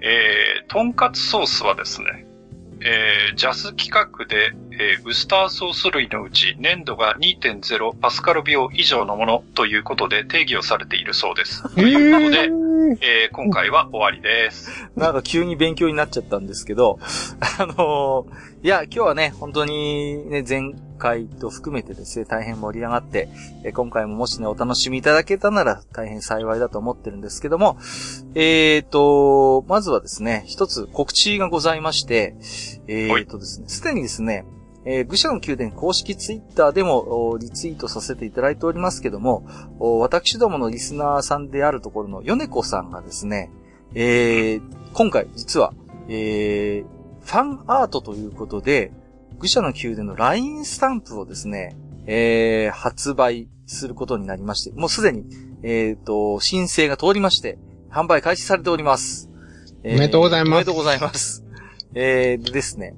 検索するときにちょっと気をつけていただきたいんですが、えー、愚者の宮殿で検索しても多分出てこないと思います。で、えー、スタンプの名前がですね、えー、ひらがなで、よしなしごと。で、カタカナでスタンプ。よしなしごとスタンプという名前で、えー、ヨネコさんがこれまでツイッターでね、えー、書き溜めていただいておりました、えー、マスターこと萩間さんと、まあ、私のですね、キャラクターの LINE スタンプが、えー、現在、えー、販売されておりますので、ぜひですね、えー、見ていていただいて、えー、気に入られた方はぜひ買っていただければな、という告知でございます。ちなみに私、早速ね、えー、購入させていただきましたけれどもね、えー、お気に入りのスタンプはね、号が深いです。よくできてるなと思います、これはね。はい。えー、ねつみさんもいかがですか？こちらはもう。拝見しました。はい。ぜひ買ってください。はい。はい。はい。よろしくお願いします。あのー、まだ買ってないですけど、拝見しました。なんで微妙だな。はい。か、カッカがすごく、あの、こう、うん、いや、なんでもないです。何ですか？何ですか？いや、いい感じで心れてるの、ここ、いいのってね。いやいやいや、別に。なんか、ちょっとブルジョアっぽく書かれてるのは個人的にはね、あの、どうかと思うんですけれども、ね、え、ブルジョアじゃないですか？何をおっしゃる、ね、いやいやいや、何をおっしゃいます。えー、吉名仕事スタンプ一つね、よろしくお願いいたします。ということで、はい、ぜひ、えー、検索してみてください。はい。えー、ということで、えー、マスターもね、随分、もう、萩和七変化って感じで、随分いろんな、まあ、まさに今実はツイッターのアイコンもね、ヨネコさんのイラストにね、この前。そうそうそう、使わせてもらってるんですよね。そうですよね。うん、はい。もうですので、きっと、萩谷さんも買われることと思います。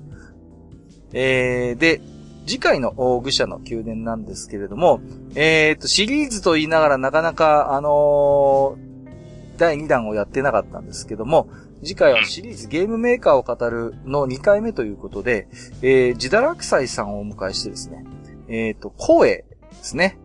今は何ですか？光栄テクモゲームスって言うんですか？はい。うん、あの、あの、光栄です。の、ゲームについていろいろと、えー、思い出などを語ってみたいなというふうに思っておりますが、えー、まあ今回でね、えー、ゲストのネズミさんは、えっ、ー、と、一旦お別れになりますけども、光栄のゲームでなんかこんなゲーム遊んだな、なんてのがあればちょっと最後に教えていただきたいんですが。あの、いや、さっきも話に出ましたけど、大公開時代がね、うん。すごく僕は大好きなので、はい。あの、大公開時代の1は、ファミコンのあの、縦長のカセットも持ってましたし。はいはい。高かったよね、あれね。うん。そう、1万何本するんですよね、ファミコンのカセットにね。そうそうそう。まあ、声は全部高かったからね。な、当時はね、高かったですよね。それがね、ワゴンセールでね、800円で売ってえ？マジで？安っ。新品800円で売ってたから、買ってみたら、あ、こんな面白いゲームないじゃん、と思って、そっからハマって1も2も3も4もやりましたね。はいはい。あの、外伝もやりましたし。うん。2に至っては20回ぐらいクリアしてますから。で、ね、そう、昔ね、こう、あの、高校の地図帳をね、カラーコピーしてね、そこにいろいろね、こう、特産を書いたりして、はいはいはいはいはい。ねえ、それがあって、あの、社会科の教職の免許を取りましたね。なんとなんと、そんなとこで役に立ってあ、教職の免許は取ってない。あの、教育実習行かなかったので。でも単位は全部取りました。えー、うん、なるほど。意外と役に立っているということでね。そうですね。はい。わかりました。あの、あれですよね。あの、2からですか？あの、菅野陽子さんの印象的なタイトル、メインテーマがありますよね。非常にこう、爽やかな。そうですね。うん、まあ、1から書いてはいらっしゃいましたけどね。はいはいはい、さんがね。そういう印象が強いですね。はい。えー、ということで次回はですね、ジダラクサイさんを迎えしての、えー、ゲームメーカー公営会ということで、はい、えー、こちらの方もご期待いただければと思います。はい。ということで本日も長時間にわたりまして、お聞きくださりましてありがとうございました。えー、ここまでお相手をさせていただきましたのは、えー、私こと、えー、ゾンビランドサガがもう、なんかもう面白すぎて、えー、目が離せない展開になっていて、やっぱりヘビレイさんに謝りたいと思っているカッカと。えー、私こと、お、今日はこれからゴブスレさん間に合うじゃんのハニワと、私こと、さっきクレイジータクシー2の話をして、もう一回ドリキャス買い直そうかなって今すごく悩んで、えー、ヤフーショッピングを見ているネズミでした。本日もご聴取いただきましてありがとうございました。ありがとうございました。ありがとうございました。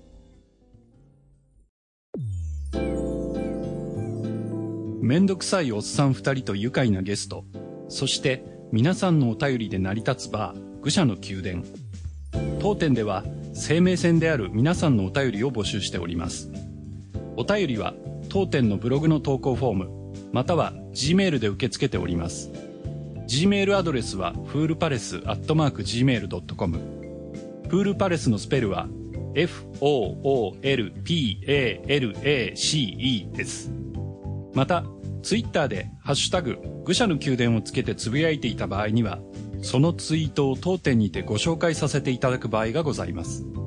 自転車操業の当店を救うお便り、お待ちしております。